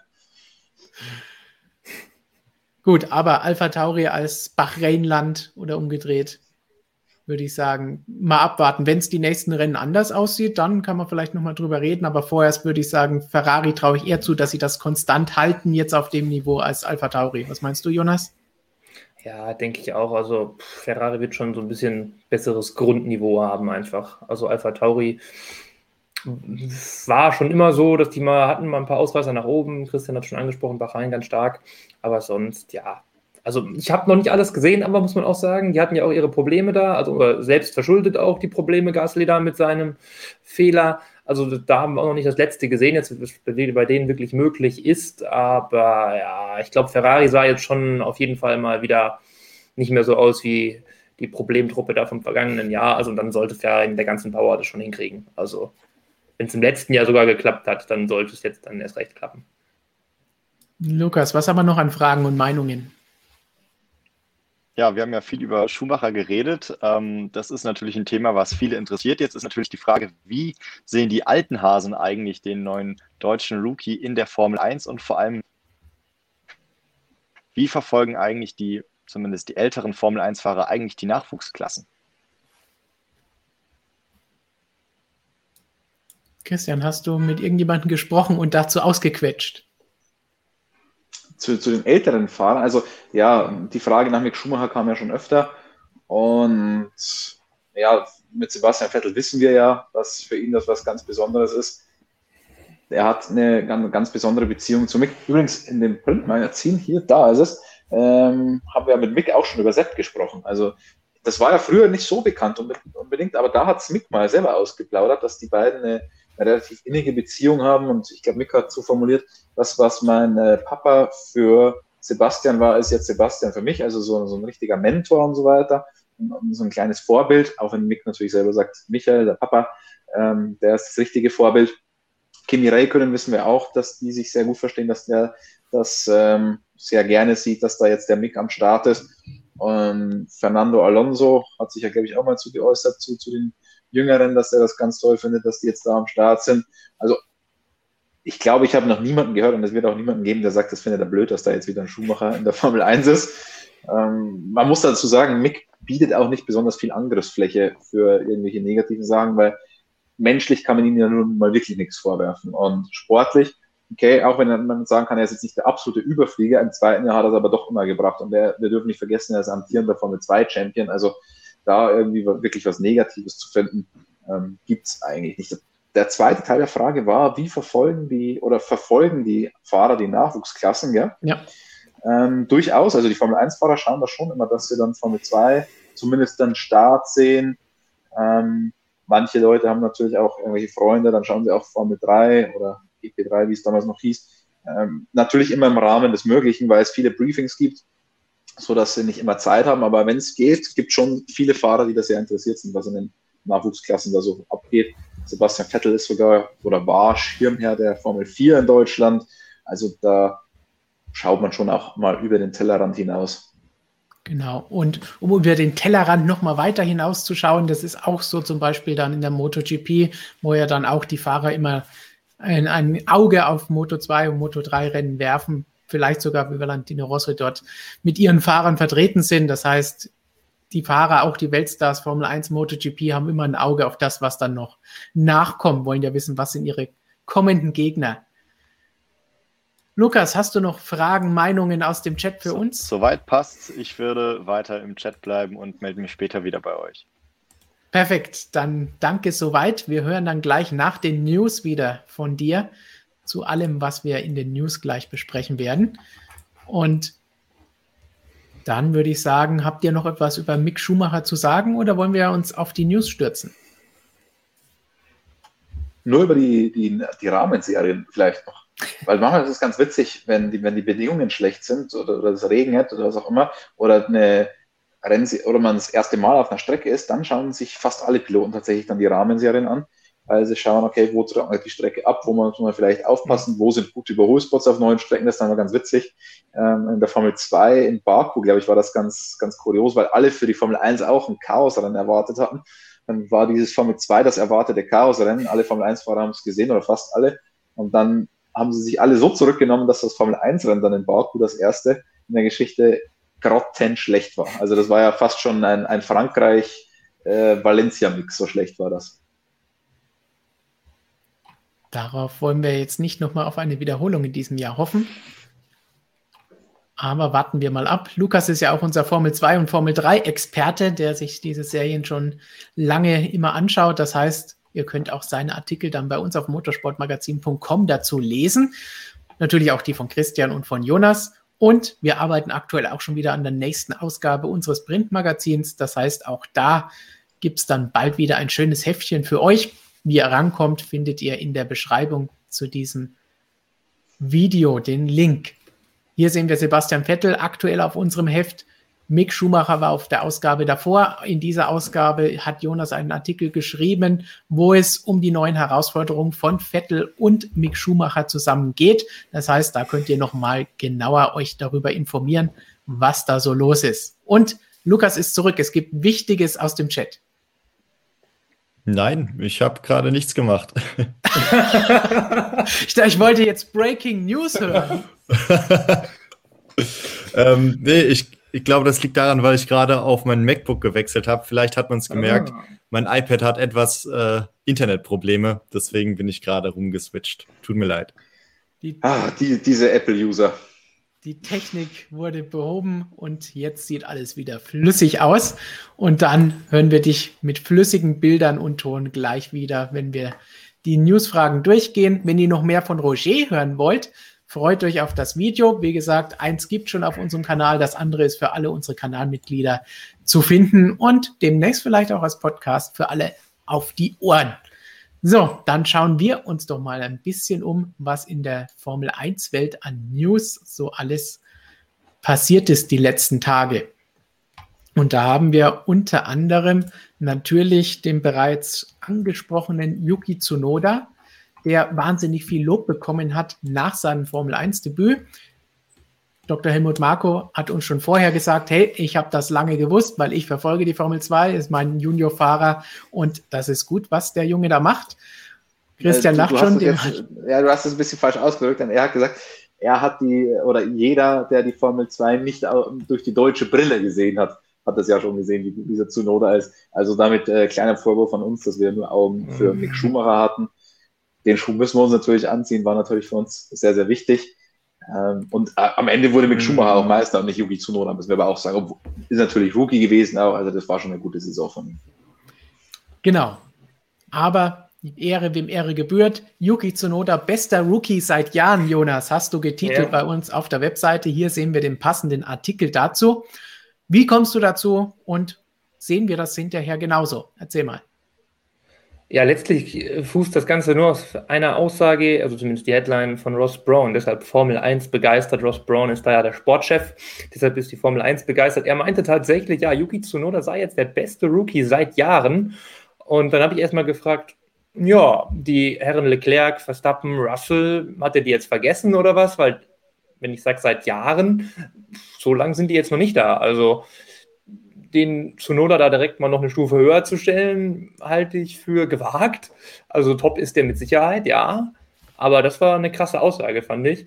Ähm, aber ja, die führt vielleicht einfach damit dann auch einfach mal am besten vor Augen und das, das betont halt dann einfach mal, äh, dass da tatsächlich einer kommt, den viele ja vielleicht echt nicht so auf dem Schirm hatten. Ich würde es gar nicht so sehen, dass wir nur die deutsche Brille aufhatten. Ich glaube, der eine oder andere Kollege hier, äh, wie der Kollege Steinrisser, der hat das schon ganz gut erkannt, dass da einer kommt, der Formel 2-Guru bei uns. Ähm, ja, und er also hat die österreichische Brille auf, deswegen äh, sieht er das Ganze wunderbar. Er sieht vielleicht nur den, den Schumacher-Vorteil nicht, das kann natürlich auch sein. Ja, ich weiß nicht, welche Blenden man da so vor die Brille schieben kann, das ist ein bisschen wie beim Optiker, aber ähm, ja, äh, Sonoda, gut, Franz Toast hat sich auch schon an mehrfacher Stelle geäußert, natürlich auch begeistert. Ja, man kann ihm jetzt den, den äh, Start vielleicht ankreiden, da hatte er viele Plätze verloren, da hieß es aber auch von Toastseiten, sie hatten ihm ganz klar gesagt, hey, ist dein erstes Rennen, vorsichtig am Anfang, du gewinnst nicht in der ersten Kurve alles. Hat Sonoda dann vielleicht ein bisschen zu sehr beherzigt, hat sich selbst dafür kritisiert, wurde aber nicht dafür kritisiert. Also ja, der hat da schon ein gutes Rennen gezeigt, hat äh, tolle Manöver auch geliefert, äh, gleich mal Fernando Alonso äh, überholt. Das war so sein persönliches Highlight, sage ich mal. Da hat er sich an irgendwelche Rennen in Fuji erinnert, also wo er noch mit seinem Vater geschaut hat damals. Also ja, so Geschichten, die man dann eben hört. Ja, als der erste Fahrer, glaube ich, in der Formel 1, wenn ich mich jetzt richtig erinnere, der auch in diesem Jahr 1000 geboren wurde tatsächlich. Also wirklich ein ganz junger. Ähm, ja, also ich schließe mich da, also man muss immer vorsichtig sein, ne? ein bisschen die Euphorie bremsen, äh, aber das sah auf jeden Fall schon sehr, sehr gut aus. Ein super Debüt gewesen. Hat ja auch eine Top-Vorbereitung gehabt, ist sehr spät nach Europa zwar gekommen erst, aber Red Bull hat ja wirklich alles getan im Winter, tausende Tests. Bin jetzt sehr auf Imola gespannt, muss ich sagen, weil da hat Yuki Tsunoda, glaube ich, fast mehr Runden gedreht als die meisten anderen Piloten im Grid aktuell. Äh, könnte glatt tatsächlich hinkommen, müsste man mal ausrechnen. Ja. also da bin ich gespannt, was er da jetzt, was er da jetzt raushaut. Genau, da hat er dann tatsächlich mal als Rookie so ein bisschen auch mehr Erfahrung, auch wenn es ein bisschen älteres Auto war, aber trotzdem zumindest die Strecke in einem Formel-1-Auto schon erfahren. Was du eben angesprochen hast, ist auch hier, was Franz Toast in diesem Zitat sagt. Er ist erst vor zwei Jahren von Japan nach Europa gekommen. Das sind mhm. völlig andere Kulturen und sich so durchzusetzen, da muss man schon sehr, sehr stark sein im Kopf. Also das ist wirklich eine Geschichte, wo man ja auch sieht, wenn dann Talente irgendwo nach Europa kommen, ob aus Amerika, Südamerika oder aus Japan, Asien, dann ist das nicht so einfach und die müssen sich da erstmal durchbeißen und da schaffen wirklich nur die Besten. Christian, wie hast du sein Debüt erlebt? Ja, kann man nicht mehr so viel hinzufügen. Also war schon beeindruckend, aber wir dürfen trotzdem nicht vergessen, Pierre Gasly war insgesamt trotzdem natürlich der Schnellere. Also bei aller Euphorie, der Alpha Tauri hat super gut funktioniert und Pierre Gasly war der Schnellere. Natürlich hat er den Fehler gemacht dann in, in, der, in der Startphase und ist deswegen natürlich aus dem Rennen quasi gewesen. Trotzdem sehr, sehr stark. Auch bei den Testfahrten hat er uns ja schon überrascht mit der Bestzeit. Natürlich ein bisschen mit DRS getrickst, aber auch das, das finde ich irgendwie auch witzig. Ähm, so als Typ fand ich ihn auch sehr interessant. Ich muss gestehen, ich habe davor noch nicht so viel mit ihm zu tun gehabt oder habe ihn noch nicht so intensiv verfolgt. Natürlich bei den Pressekonferenzen der Formel 2. Aber da lag ja unser Hauptaugenmerk eben auf Mick Schumacher. Jetzt mhm. war es schon auch ganz interessant, mit ihm mal ein bisschen zu sprechen. Aber wir hatten ja bei, in Bahrain die Möglichkeit, beschränkt ins Fahrerlager reinzugehen und er kam da auch vorbei an dieses Gatter, wo wir hin durften und konnten dann ein bisschen mit ihm quatschen. Das war ganz nett, also ein netter Kerl, ähm, überraschend klein immer wieder, auch wenn man schon weiß, aber super sympathisch und war natürlich ein, ein Einstand nach Maß, würde ich mal sagen. Bester Rookie seit Jahren und so, das finde ich dann ein bisschen übertrieben, weil da habe ich, da bin ich dann bei Jonas, da habe ich dann so, so ein Russell oder ein Leclerc schon ein bisschen mehr überzeugt, wobei, wenn man jetzt nur das erste Rennen sieht, ich überlege gerade das erste Rennen von Russell, an das kann ich mich gar nicht mehr erinnern, weil Arne Williams irgendwo hinterhergefahren ist. Das Richtig. erste Rennen von, von Verzerrte Voraussetzungen. Genau, das erste Rennen von Leclerc im Alpha, boah, das weiß ich auch nicht. Bei Leclerc weiß ich nur, der hat ein paar Rennen gebraucht, um richtig reinzukommen. Also von dem her kann man vielleicht sagen, ja, okay, Leclerc im ersten Rennen ist vielleicht nicht ganz so stark. Da kann man noch sagen, okay, der Zunoda war da ein bisschen besser. Aber nach einem Rennen bin ich da etwas vorsichtig. Das würde ich auch sagen, da jetzt schon zu sagen, bester Rookie seit Jahren, bester Rookie mit dem ersten Rennen vielleicht, aber insgesamt sollte man da vielleicht ein paar mehr Rennen abwarten. Dann kann das natürlich immer noch werden, spricht nichts dagegen, aber da sollte man vielleicht, wie wir vorhin auch gesagt haben, erstmal Bremse treten, wie beim Mick auch nicht zu viel erwarten und jetzt zu viel Euphorie schüren. Wir würden aber natürlich auch gerne von euch wissen, was ihr von seinem Debüt gehalten habt. Schreibt es in die Kommentare in den Live-Chat rein. Dann kann uns, wenn ihr Fragen dazu habt, auch gerne, dann kann uns das Lukas nachher mit perfekter Verbindung hoffentlich mitteilen, was ihr zu sagen hattet. Dann gehen wir eins weiter, denn wir haben ja eben schon gesagt, es geht auch nochmal um Sebastian Vettel. Und auch hier war Jonas fleißig und wir hatten einen Artikel mit Ralf Schumachers Aussagen, der zu Sebastian Vettels eher verkorksten Auftakt am ersten Rennwochenende in diesem Jahr sagt, hey, jetzt heißt es mit Vollgas nach vorne, nicht jammern, sondern Ärmel hochkrempeln und alles zeigen. Jonas, was genau sagte Ralf Spannendes darin und was halten wir mhm. davon? Ja, Ralf meinte, es jammern, das ist so ein bisschen die verkürzte Variante. Er meinte, ja, dieses Wehleidige muss aufhören.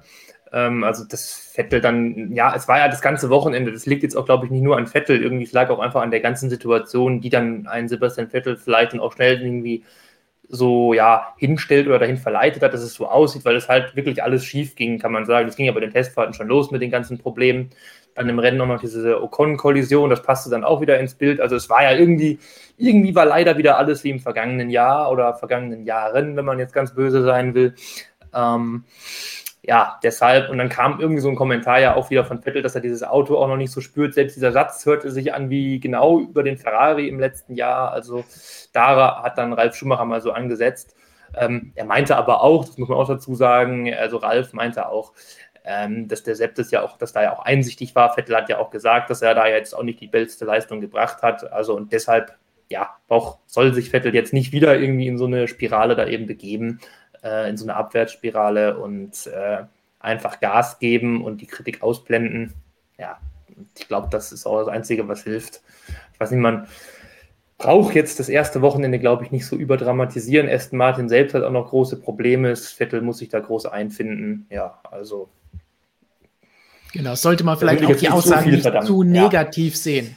Ja. Denn es ist ja nicht negativ gemeint. Hier ist dieses Zitat von nee, Ralf ganz im Gegenteil. hervorgehoben. Ja. Ja, es ist einfach nur so wachrüttelnd gemeint, sage ich mal. Also es ist jetzt keine Schelte, es ist mehr eigentlich, ja, klar eine Kritik, aber auch irgendwie ähm, eine gut gemeinte Kritik mit einem, naja gut, ich weiß, ob Ralf Schumacher jetzt äh, einem vierfachen Weltmeister Sebastian Vettel den Rat geben muss, weiß ich jetzt nicht, aber ähm, man weiß auch nicht, ob Vettel davon überhaupt erfahren wird. Ich weiß nicht, ob Sebastian Vettel sowas liest. Ich kann es mir ehrlich gesagt nicht so richtig vorstellen. Ähm, ja. Er wird sicherlich darauf angesprochen werden.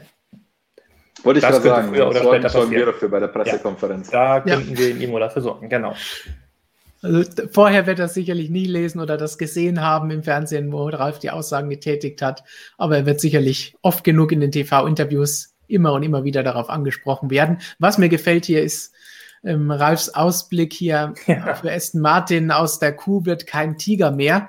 Da haben wir mhm. auch letzte Woche schon mal kurz drüber gesprochen und hier sieht man auch, unser Video, das Christian passend dazu gemacht hat, nämlich kann sich Aston Martin aus dieser kleinen Falle, in der sie sich mit dem Konzept befinden, dass sie äh, selbstständig entwickelt haben, sagen wir es mal so, ähm, können sie sich daraus befreien und noch mal ein bisschen nachlegen in diesem Jahr. Christian, da hast du eh schon letzte Woche drüber gesprochen und in diesem Video.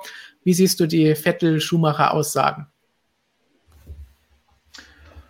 Ja, natürlich hat er recht. Was mich ein bisschen gestört hat, ist von Sepp die Aussagen, weil Anfang des Wochenendes hat er uns noch erzählt, ja, im Aston Martin hat er sich sofort wohlgefühlt.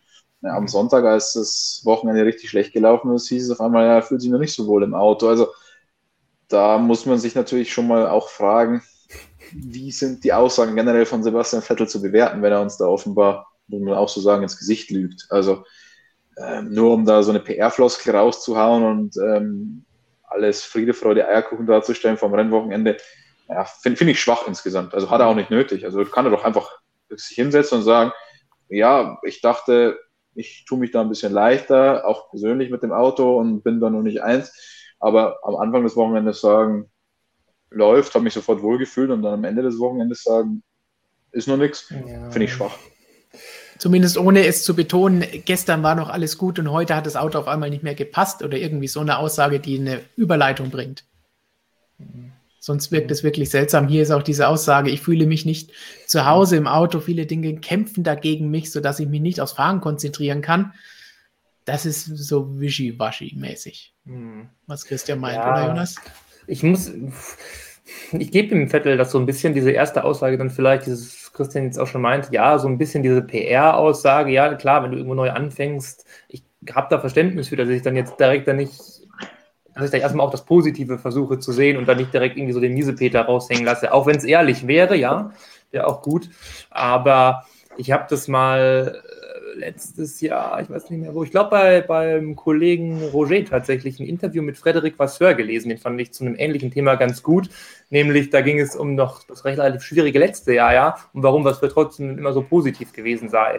Und da kam halt so die Antwort, ja, soll er das Team jetzt komplett runterziehen, er ist dann lieber positiv und bleibt optimistisch, um irgendwie zu motivieren. Und ich glaube, das kann dann vielleicht auch so ein Punkt sein, warum man dann sagen kann, ja, soll der Vettel doch irgendwie lieber mal versuchen, äh, jetzt nicht gleich wieder dann auch nach außen sozusagen, ja, ist mies.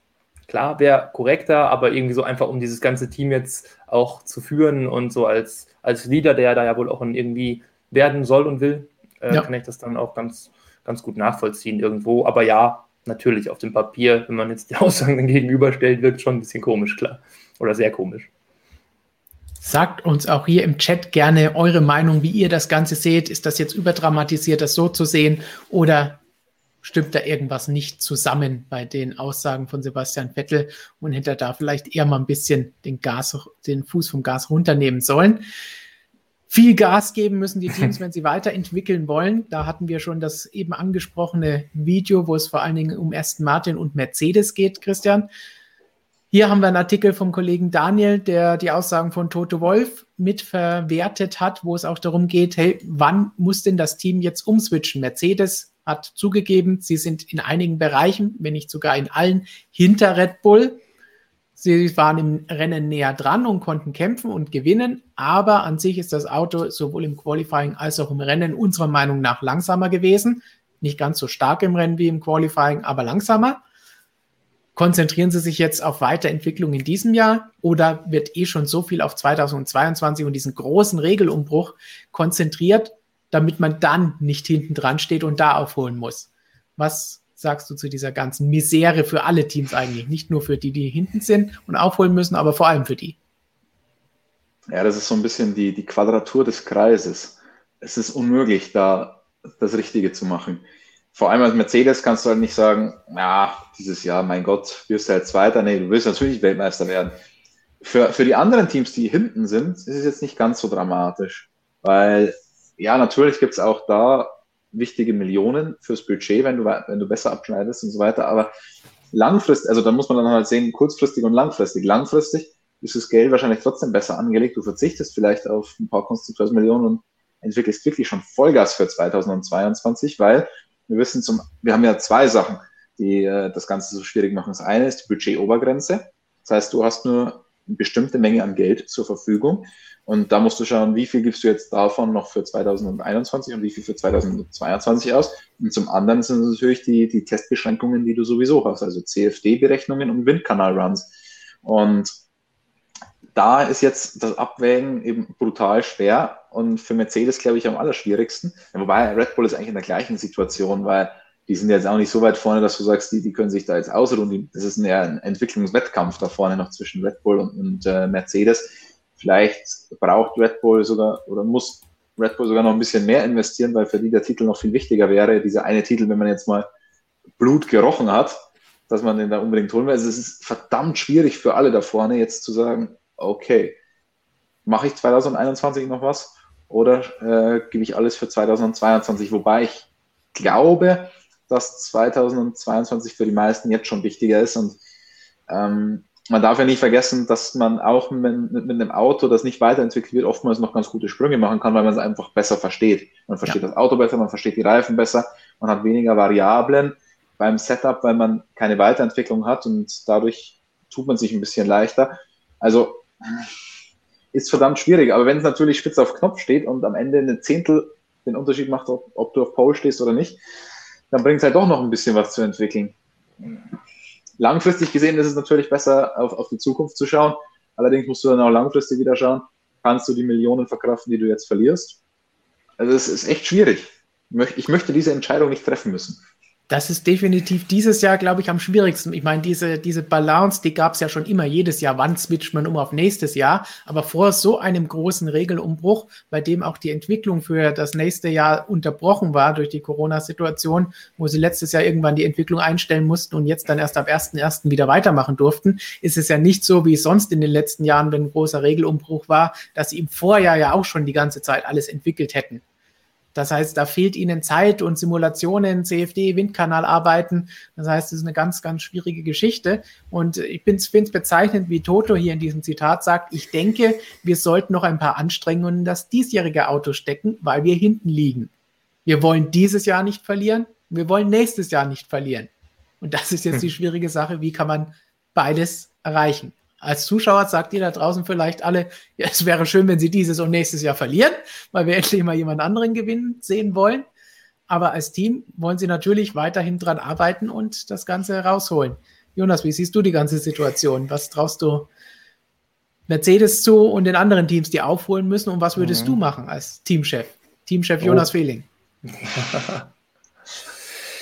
Ja, also als Red Bull würde ich tatsächlich auch voll, also nicht voll natürlich, aber schon noch auf dieses Jahr echt schauen, dass ich jetzt auch diesen Vorteil, den ich ja jetzt gerade da ziemlich offensichtlich schon irgendwo habe, auch behalte und dann wirklich, naja, nicht nur eine kleine Chance auf die WM habe, sondern wirklich, ja, jetzt mittlerweile vielleicht sogar der leichte Favorit bin, aus Mercedes-Sicht der große Favorit wahrscheinlich sogar schon. Ähm, aus Mercedes-Sicht schwierig. Ja, ich bin nicht so sicher. Also was Christian angesprochen hat, ist ein guter Punkt. Der kam auch schon von Andrew Schofflin, dass man eben ähm, Setup und sowas noch einstellen kann, da die Balance perfekt treffen kann, versteht, was macht das Auto mit den Reifen, wie lange halten die durch, unter welchen Umständen. Das ganze, das ganze Trara, ähm, das ist fast mittlerweile da so, wie es jetzt scheint, die größte Hoffnung, die man noch hat, weil man meint da tatsächlich, dass man jetzt so einen großen Sprung gar nicht mehr schaffen kann, selbst wenn man jetzt Vollgas geben würde, dass man an Red Bull wirklich deutlich wieder vorbeikommen würde. Also man kommt vielleicht so grob nochmal hin, ähm, aber so wirklich weit vorbei meint man da eh eher nicht. Von daher glaube ich, dass Mercedes jetzt zum Großteil schauen muss, was sie aus dem, was sie jetzt da schon haben, machen können und das optimieren können. Klar, so ein paar Kleinigkeiten gehen vielleicht, aber dann gibt es da eben auch diese ganzen schon angesprochenen Beschränkungen äh, neben eben äh, dem Budget Cap. Ja, also das wird, wird glaube ich, eng, aber ja, so ein Toto Wolf hat das, ja, hat das schon ganz gut gesagt. Also abschenken dieses Jahr geht auf keinen Fall. Also es wäre ja auch ein Witz nach dem ersten Rennen. das wird definitiv nicht passieren. Dafür wollen sie definitiv den achten Titel oder das achte WM-Double in Folge einfahren und damit diese komplette Power Unit-Ära, die es 2014 unter diesem Reglement genau. weitestgehend gibt, komplett dominieren. Und da werden sie nicht einfach sagen, ja gut, jetzt nur noch nächstes Jahr. Und so wie Christian gesagt hat, man kann ja noch ein bisschen was tun. Dann werfen wir den ganzen kurzen Blick nochmal abseits der Formel 1 in die DTM, denn da wird seit heute für die neue DTM-Zukunft getestet. Vielleicht hören wir heute auch noch mal ganz kurz was von Robert, was bei den Testfahrten passiert ist. Robert und unser Kollege Arno haben euch da mit diesem Live-Ticker den ganzen Tag schon informiert und euch alles gegeben. Das heißt, in dem Live-Ticker und natürlich im Testreport könnt ihr da alles nachlesen, von Zeiten über Rundenanzahlen bis hin zum Schneefall, den wir hier sehen, der sich ereignet hat in Hockenheim. Es ist richtig weiß geworden. Schaut euch das hier an. Also es gab nicht nur Probleme mit Lärm, wie wir von Christian schon in den Fun Facts gehört haben, sondern da war auch wettertechnisch dann jede Menge los, sodass es eine Unterbrechung mit roter Flagge gegeben hat. Alle Stimmen und weitere Infos zum DTM-Test mit den GT3-Autos auf unserer Webseite im Live-Ticker und allem anderen drumherum. Und dann haben wir noch eine interessante Geschichte, die wir vorhin auch in unserer Konferenz ein bisschen andiskutiert haben. Und da wir eine nette News dazu auch auf unserer Webseite haben, wollen wir doch mal ganz kurz darüber reden. Denn viele von euch fragen auch immer in den, in den Kommentaren oder im Live-Chat nach der Netflix-Dokumentation Drive to Survive. Wir haben natürlich auch einiges davon gesehen, unterschiedliche Meinungen dazu, vielleicht sogar andere Meinungen, wir drei hier oder allgemein bei uns in der Redaktion, alle zusammen, als ihr als Fans und Zuschauer da draußen. Ich habe auch vorhin hier im Chat schon gesehen, dass jemand geschrieben hat, heute Abend will er sich noch die letzte Folge anschauen. Und einer hat auch geschrieben, Günther Steiner sollte entlassen werden, wenn man sieht, wie er sich da verhält. Das, das ist nicht konstruktiv, wie er sich äußert. Das ist vielleicht eine mhm. gute Überleitung zu dem, was der Kollege Zach Brown hier auch gesagt hat und wie es auch einige andere gesagt haben, denn das Ganze ist natürlich ein bisschen überspitzt dargestellt und nicht 100 Prozent eins zu eins, so wie es geschieht. Wird natürlich auch ein bisschen zusammengeschnitten, wie Funksprüche reinkommen, wie die Bilder zusammenpassen. Es ist eine Fernsehserie. Sollte man immer bedenken, auch wenn Dokumentation oder sonst irgendwas dabei steht. Es soll unterhalten, es ist Entertainment. Genauso sind diese Dinge zusammen gebaut und konstruiert. Und deswegen hm, mal schauen, was da so bei rauskommt. Sagt uns eure Meinung zu den Staffeln und zur, zur Serie allgemein. Gehen wir hier einfach mal durch. Christian, du stehst ja ganz oben aktuell. Sag doch mal deine Meinung. Nicht unbedingt auf diese Staffel, sondern allgemein zu der ganzen Geschichte. Schaust du es dir an? Ja, nein, ist es interessant oder nicht? Und dann, wie ist die Darstellung? Das ist ganz witzig, weil ich bin jetzt nicht derjenige, der Netflix suchtet. Und also ich schaue relativ wenig insgesamt. Und wenn die, die neue Staffel rauskommt, kriege ich immer als erstes von den Motorsportmagazin äh, Lesern, Zuschauern irgendwelche Screenshots, wo ich dann immer mal im Bild bin. Da weiß ich, ah, okay, eine neue Staffel ist heraus. Und irgendwann schaffe ich es dann doch, mir die anzuschauen. Ich muss gestehen, die neueste habe ich auch erst nur die erste Folge gesehen und die fand ich ziemlich langweilig und auch nicht besonders gut gemacht. Ähm, meiner Meinung nach die Schwerpunkte auf falsche Sachen gelegt, aber was Dramaturgie angeht, glaube ich, haben die Leute da bei Netflix ein bisschen mehr Ahnung als ich von. Äh, die alten Staffeln, ich finde, es ist halt eine schöne Produktion. Was mir gut gefällt, sind die Aufnahmen. Das sind einfach andere Aufnahmen, als du im Fernsehen siehst. Ein bisschen artistischere, kunstvollere Aufnahmen. Das gefällt mir sehr gut mit der Soundabmischung. Das, das hat schon was, wenn man das auf einem großen Bildschirm und mit schönen Boxen und so schaut. Also das, das gefällt mir. Die Geschichten an sich gefallen halt irgendwie nicht so gut. Die sind ein bisschen sehr konstruiert. Ich erinnere mich da an Alonso gegen Sainz und so. Da, das wurde ja dargestellt, als wäre es da um die WM gegangen und was auch immer. Das war ja gar nichts. Also die sind halt einmal auf der Strecke aufeinander getroffen und ähm, das stört mich halt schon. Und teilweise gibt es auch ein paar schöne Blickwinkel auf Sachen, die wir so nicht, oder ja, manchmal so ein paar Sachen, die wir nicht hundertprozentig so erlebt haben wie dort. Ähm, das ist manchmal noch ganz, ganz witzig. Aber insgesamt aus der, Formel, aus, aus der Freak-Perspektive, die wir ja haben, finde ich, gäbe es oftmals schon deutlich interessantere Geschichten, als die sich dann rauspicken. Das ist ein interessanter Punkt, den ich vorhin dann auch bei unserem internen Gespräch in der großen Runde in unserer Redaktion gebracht habe ich glaube, die Freaks schauen sich das natürlich an, weil du das auch gleich eingeworfen hast. Du bekommst die ganzen Nachrichten von euch Zuschauern und von unseren Lesern auf Instagram oder sonst wo geschickt, die Screenshots als Net, äh, Netflix-Star, der du mal wieder für zweieinhalb Sekunden irgendwo im Bild warst im Hintergrund. 0,5 Sekunden. Oder noch weniger. Ja gut, Formel 1, da geht es um Tausendstel eigentlich. Das heißt, 0,5 ja, okay. Sekunden ist eigentlich schon richtig viel. Aber so gesehen die schauen sich es natürlich alle an, aber die sind eigentlich gar nicht die Zielgruppe, die Hardcore Formel 1 Fans, die uns jetzt hier zuschauen, die über 1000 Zuschauer, die wir jede Woche immer mittwochs bei unseren Streams hier live haben, die die sind eigentlich nicht die Zielgruppe für das Ganze, sondern sie wollen damit die Zielgruppe für die Formel 1 erweitern, neue Menschen ansprechen und hereinziehen. Und das funktioniert auch sehr gut, funktioniert auch in den USA sehr gut, wo man sieht, hey, Leute, die sich mit Sport nicht befassen, die sich mit Formel 1 oder Rennsport sowieso nicht befassen, schauen sich das an und schauen sich danach dann tatsächlich die Rennen auch an und werden zum Formel 1-Fans durch diese ganze Geschichte. Das heißt, da ist es ein super Marketingmittel. Aber für uns als Insider oder als Hardcore-Freaks und Fans ist es, glaube ich, nicht das Richtige, weil es auch nicht für uns gemacht ist. Wie vorhin gesagt, es geht um Entertainment und ich schaue mir das Ganze auch nicht mehr nicht an, weil ich das Ganze sehen will und denke, oh, da sehe ich jetzt was Neues, was ich noch nicht weiß, wenn ich den ganzen Tag mit Formel 1 zu tun habe. Man sieht zwar ein paar Eindrücke hinter die Kulissen, aber nicht unbedingt das, was ich mir wünschen würde für sowas. Ich fand zum Beispiel die McLaren Amazon-Dokumentation, die es vor ein paar Jahren gab, da sehr viel interessanter als das, was die drei Staffeln hier geboten haben. Die Alonso-Nummer letztes Jahr fand ich jetzt überhaupt nicht so gut und nicht, nicht wirklich überzeugend. Ähm, das hier die erste Staffel habe ich mir gar nicht, als es rausgekommen ist, angeschaut, später irgendwann mal und fand ich nicht besonders, weil es eigentlich nur eine Wiederholung der, der Saison ist. Einfach nochmal einen Rückblick und eine Nacherzählung brauche ich nicht, haben wir mit, alles miterlebt. Das hier habe ich jetzt eigentlich nur noch aus produktionstechnischer Sicht angeschaut, wie Christian gesagt hat, Cinematography, Soundabmischung, alles stark, sehr gut gemacht. So muss heutzutage so eine Dokumentation aussehen, die unterhaltsam sein soll. Das ist richtig gut. Auch wie sie die Schwerpunkte für aus erzählerischer Sicht legen, aus Storytelling-Sicht legen, gut. Aus realitätsnaher Sicht als Formel 1-Reporter, nein, nicht immer. Aber Jonas, wie hast du das Ganze verfolgt? Schaust du es dir an? Willst du es weitersehen? Sollen sie aufhören? Ich weiß gar nicht so viel zu ergänzen mehr. Also ich habe die neueste Staffel tatsächlich auch noch nicht gesehen, äh, aber schon ein bisschen davon gehört zumindest. Ähm, ja, mich ja, als F1-Freak, der sich da tagtäglich mit beschäftigt, klar, mich stört dann halt sogar, wenn da irgendwas verzerrt dann dargestellt wird. Also was halt, wenn halt wirklich irgendein Funkspruch zusammengeschnitten wird, der dann zu einer Szene kommt, die damit eigentlich überhaupt nichts zu tun hatte. Also das ist dann halt schon aus der Sicht, wenn man jetzt so will, total daneben. Ähm, ja, das finde ich dann auch irgendwie nie, wenn man dann ja, zumindest halt schon irgendwie Dokumentation drüber schreibt, auch echt ein bisschen grenzwertig. Aber ja, dass man dann so ein paar Sachen ähm, zuspitzt, so im Ansatz kann ich verstehen.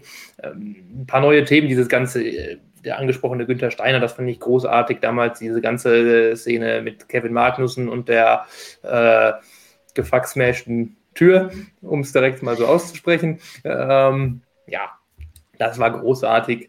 Ähm, das ist ja offensichtlich dann auch wohl so passiert. Äh, das war jetzt nicht konstruiert, aber ja, das sind halt wirklich neue Einblicke und oder diese Mercedes-Nummer da, das war auch eine schöne Folge noch, sage ich mal, in Hockenheim da, als dann alles in die Binsen ging zum großen Jubiläum in der tollen Verkleidung. Das war halt wirklich noch lustig. Der berühmte Netflix-Fluch, das hat dann sogar noch ein paar Stories gegeben für uns. Aber ja, ansonsten ich brauche es nicht, um zu leben, glaube ich, diese Serie. Also es ist, glaube ich, ein gutes Mittel, um neue Fans wirklich irgendwie ähm, zu akquirieren. Das ist tatsächlich, glaube ich, echt in Ordnung.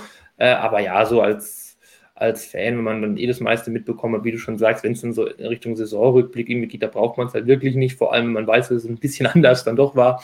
Ja, aber ja, von mir aus, ihr dürft weitermachen. Gut, Jonas. Ich finde, ich finde, es kommt ein bisschen spät immer. Also, das ja, auch, zum, ja, zum, Saisonstart ist es ja. ja ganz okay und so, aber cooler fände ich es halt ein bisschen näher an der letzten Saison, ja. weil dann die Themen einfach noch präsenter sind und man hätte halt was in der Winterpause im coolen Content zuschauen und nicht dann, also für, für uns ist es halt der, der, der Super-GAU. Also als das losging, war ich in Bahrain und mhm. äh, hab, weiß Gott was zu tun, nur kann mir, kann mir diesen Quatsch noch nicht anschauen, wenn ich es mal despektierlich ausdrücke. Äh, deswegen, also für, für uns wäre das doch deutlich angenehmer und ich glaube auch für die Fans, wenn das im, im Winter schon kommt, wie im Januar. Ja, Definitiv. Bevor wir uns anhören, was ihr da draußen im Chat sagt, Lukas stürzt sich schon auf die Kommentare. Dann könnt ihr uns verraten, was ihr von der Serie haltet und von unseren Meinungen. Wollen wir doch noch mal ganz kurz einen Blick auf die DTM werfen, denn das haben wir eben schon mal geteased. Und jetzt haben wir von Robert live aus der Redaktion hier die Informationen zum heutigen Testtag der DTM in Hockenheim. Ja, Freunde, was wäre ein MSM-Livestream ohne die DTM? Deshalb bin ich jetzt hier. Schön, dass ich kurz Platz bekomme in eurem schönen Livestream. Also, heute waren die ersten offiziellen Testfahrten der neuen DTM-Ära. Ihr wisst natürlich, die jetzt mit GT3-Autos am Start sind. Die Class 1-Autos sind eingemottet worden. Heute ging es los in Hockenheim zum zweitägigen Test und äh, ja, es gab vor allem mal viel Schnee. Ja, Schneefall. Gott, das kennen wir aus der Nordschleife von vor einer Woche. Leider hat es auch den Hockenheimring erwischt, immer wieder Schneefälle zwischendurch. Es gab äh, drei rote Flaggen, einmal wegen Schnee, dann einmal ganz kurios wegen zu lauter DTM Trophy Autos. Ja, die waren ein bisschen zu laut, diese GT4-Kisten, die da auch umgefahren sind. Komplett kuriose Geschichte. Schaut euch bitte wirklich den Artikel auf motorsportmagazin.com an. Ähm, wir sind mit unserem Team vor Ort. Ich jetzt gerade nicht. Ich berichte hier aus dem Büro in München. Aber wir haben wirklich tolle Infos heute gesammelt, auch zum Schmunzeln, alles Mögliche. Testzeiten, ja, die interessieren euch natürlich. Ich sag vorweg, so wichtig sind die Rundenzeiten nicht gewesen bei diesem Schneetest und äh, Temperaturen um den Nullpunkt, aber offizielle Bestzeit für HRT Mercedes, ja, durch DTM-Rückkehrer Maximilian Götz. Zweiter auch ein HRT Mercedes, äh, Vincent Abril. GTAs, früher Bentley Werksfahrer gewesen. Auf Platz drei dann die Audis um Kelvin van der Linde. Sophia Flörsch war auch unterwegs, heute nicht so schnell, die fährt ein besonderes Auto. Schaut euch die Bilder bei uns auf der Seite an. Space Drive äh, hatte Probleme mit ihrem Restriktor, deswegen viel weniger Topspeed am Vormittag und am Nachmittag konnte man leider kaum noch fahren, ja, weil es eben einfach zu verschneit war auf der Strecke. Insgesamt haben den Teams heute zweieinhalb Stunden Testzeit gefehlt. Also das ist ganz wertvolle Streckenzeit, die auch die Rookies brauchen, wie ein Liam Lawson oder auch der Alex Albon. Übrigens, Lawson heute im AF Corse Ferrari ein bisschen schneller als Albon gewesen. Also, da muss sich der Herr Albon noch ein bisschen anstellen. Und ich würde sagen, äh, danke für die Zeit, dass ich hier kurz quatschen konnte. Morgen geht's weiter. Wir sind natürlich vor Ort. Live-Ticker auf motorsportmagazin.com. Schaut's euch an. Ich habe genau zwei Minuten erreicht und sage euch einen schönen Abend. Danke, Robert, für die kurze Zusammenfassung vom heutigen DTM-Testtag, dem ersten der neuen Generation in der DTM mit den GT3-Autos. Und wir wollen jetzt natürlich wissen, vielleicht Fragen oder Meinungen zur DTM, aber auch allem anderen, über das wir heute bislang gesprochen haben. Und da holen wir uns natürlich Lukas wieder hier zu uns rein.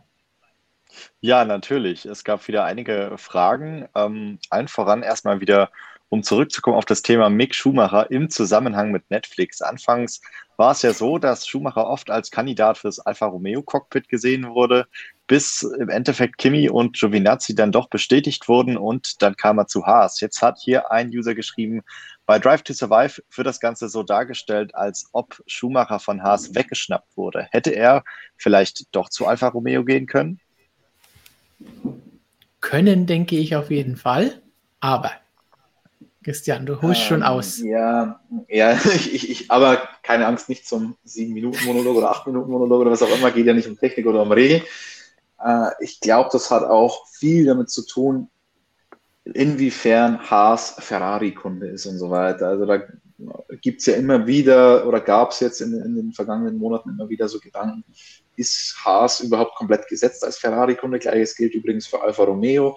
Manche Teams in der Formel 1 oder manche Hersteller hätten ja auch gerne so einen tollen Kunden, um dann ein B-Team zu machen und möglicherweise von Synergien zu profitieren, sagen wir es mal so. Und jetzt ist es ja so, dass Haas ein bisschen näher noch an Ferrari ranwächst. In Maranello entsteht ja auch eine extra Abteilung nur speziell für Haas. Und das, glaube ich, hat schon auch damit zu, oder dass Mick Schumacher dann am Ende bei Haas gelandet ist, hat schon auch ein bisschen damit zu tun, dass Haas noch ein Stückchen näher an Ferrari rangerückt ist. Und ähm, das ist ja auch kein Geheimnis, dass Ferrari einen Fahrer bei Haas unterbringen durfte. Ja. Äh, es war dann nur die Frage, welcher Fahrer. Oder welcher Ferrari Junior. Genau, nicht, nicht welcher Haas-Fahrer. So, was gibt es sonst noch, Lukas? So, weiter gibt es natürlich einige Fragen. Jetzt haben wir schon viel über die Formel 1 geredet. Allerdings äh, jetzt vergangenes, vergangene Woche Extreme E war am Start. Äh, habt ihr das verfolgt und wenn ja, was sagt ihr dazu? ich, ich glaube, ich weiß, von wem diese Frage kommt und wenn nicht eine ähnliche Frage kommen sollte. Ähm, Christian, das muss ich dir gleich mal weitergeben. Aber vielleicht vorher erstmal, hat irgendjemand von uns das Ganze verfolgt? Gehen wir da rein mal durch. Lukas, hast du es dir angeschaut? Ich habe tatsächlich mal kurz reingeschaut. Ähm, ich habe mir auch ein, ein Video von Nico Rosberg dazu angeschaut. Dauerhaft habe ich es allerdings nicht verfolgt. Das war eher so, weil mir das auf der Startseite vorgeschlagen ist und ich doch recht überrascht war, dass die äh, schon fahren. Ja, ich dachte, das kommt erst später. Jetzt, jetzt bin ich überrascht, weil ich glaube, dann hast du mehr gesehen als wir drei hier zusammen von dem ganzen Spaß. Vielleicht lehne ich mich auch nur zu weit aus dem Fenster, Jonas. Hm, das glaube ich nicht. Ich habe es durch Zufall auch gesehen. Ich wusste auch noch nicht, dass es losging. Ich habe irgendwo bei den Kollegen äh, von Sport 1 eingeschaltet tatsächlich und habe da irgendeinen so Beitrag gesehen und habe vorher mir tatsächlich auch das Vorschauvideo von Nico Rosberg angeschaut, wo er sein Team und die Vorbereitung vorgestellt hat. Das habe ich angeschaut. Ähm, und habe dann echt durch Zufall da erfahren, dass das dann auch stattgefunden hat. Dann habe ich mich zum ersten Mal damit beschäftigt, wie dieses Format aussieht. Und dann bin ich ganz schnell schlafen gegangen. Dann hast du aufgegeben, denn dieses Format ist nicht einfach. Das Robert hat einen ja. Artikel dazu geschrieben auf unserer Webseite, da könnt ihr nachlesen, wie das Ganze funktioniert. Aber Christian wird es euch auch nochmal erklären, denn unser Michael würde das gerne von dir wissen. Ähm, ich kann ja, leider, leider nicht behilflich sein an der Stelle. Also, ich muss gestehen, ich habe nichts gesehen. Ich habe mal gedacht, ja, ich könnte mal kurz reinschauen, aber dann habe ich mir gedacht, ich war echt noch auch noch ziemlich fertig von, von, von der Reise. Habe ich mir gedacht, dann schlafe ich da lieber länger, weil Das Finale war ja dann doch einigermaßen früh deutscher Zeit. Da habe ich mir gedacht, nee, für den Quatsch stehst du jetzt nicht auf. Das Einzige, was ich gesehen habe, war der Unfall von Claudia Hürtgen. Ähm, der sah ziemlich spektakulär aus und sonst habe ich mich da ferngehalten von, muss ich sagen. Und ich kann jetzt auch nichts zu, zum Format erzählen, äh, weil ich mich damit überhaupt nicht befasst habe. Es, es gibt irgendwie, die Gewinner kommen ins Haupthalbfinale, die Verlierer kommen ins andere Halbfinale, das sich auch Crazy Race nennt aus irgendeinem Grund. Und am Ende fahren die dann nochmal gegeneinander und ich weiß nicht genau warum. Robert hat es auf unserer Webseite zusammengefasst. Schaut es euch an, auch gerne in unserer App. Da findet ihr immer alle Infos und bekommt Push-Nachrichten, damit ihr immer informiert bleibt. Und jetzt informiert uns Lukas, denn dafür haben wir dich. Natürlich. Wo wir schon bei Elektrosport sind, äh, machen wir da natürlich auch gleich weiter. Was meint ihr, wer wird Formel E-Rennen äh, Weltmeister? Und äh, eine Frage zu den Rennen, die in der Formel E anscheinend immer nach und nach bekannt gegeben werden. Wäre das nicht auch eine interessante Strategie für die Formel 1? Wer, wer Weltmeister ähm, wird, kann Robert noch ein Video einschicken. Ja, das zweite ist ja, glaube ich, einfach keine Absicht. Ne? Das ist äh, auch der Krise geschuldet, dass da einfach scheibchenweise es kommt, weil es einfach die planen halt einfach nur anders. Also ich weiß jetzt nicht, was da jetzt genau gemeint war mit der Frage, ob da der Ansatz geplant war äh, oder gedacht hat, dass die Formel 1 irgendwie vielleicht anders äh, mit der Situation umgehen sollte, statt den ganzen Kalender gleich mal rauszuhauen, das dann auch so machen. Wenn wir wissen, dass was geht, das dann auch erst bekannt geben. Ich weiß nicht, ob das gemeint ist, weil darum geht es bei der Formel E, denke ich mal nur. Ja, und das andere, ja, Mercedes. Mein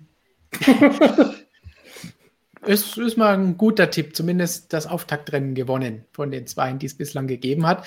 Insgesamt, sie hatten ja einen kompletten Kalender, haben den dann aber wieder zurückgezogen und dann das, den Saisonauftakt abgesagt, zurückgezogen. Dann sind sie in Saudi-Arabien die ersten zwei Rennen gefahren. Jetzt sind sechs Wochen Pause. Dieses Wochenende geht es weiter in Rom mit einem Stadtkurs. Haben wir bislang eigentlich alle nicht dran geglaubt, dass das überhaupt stattfinden wird.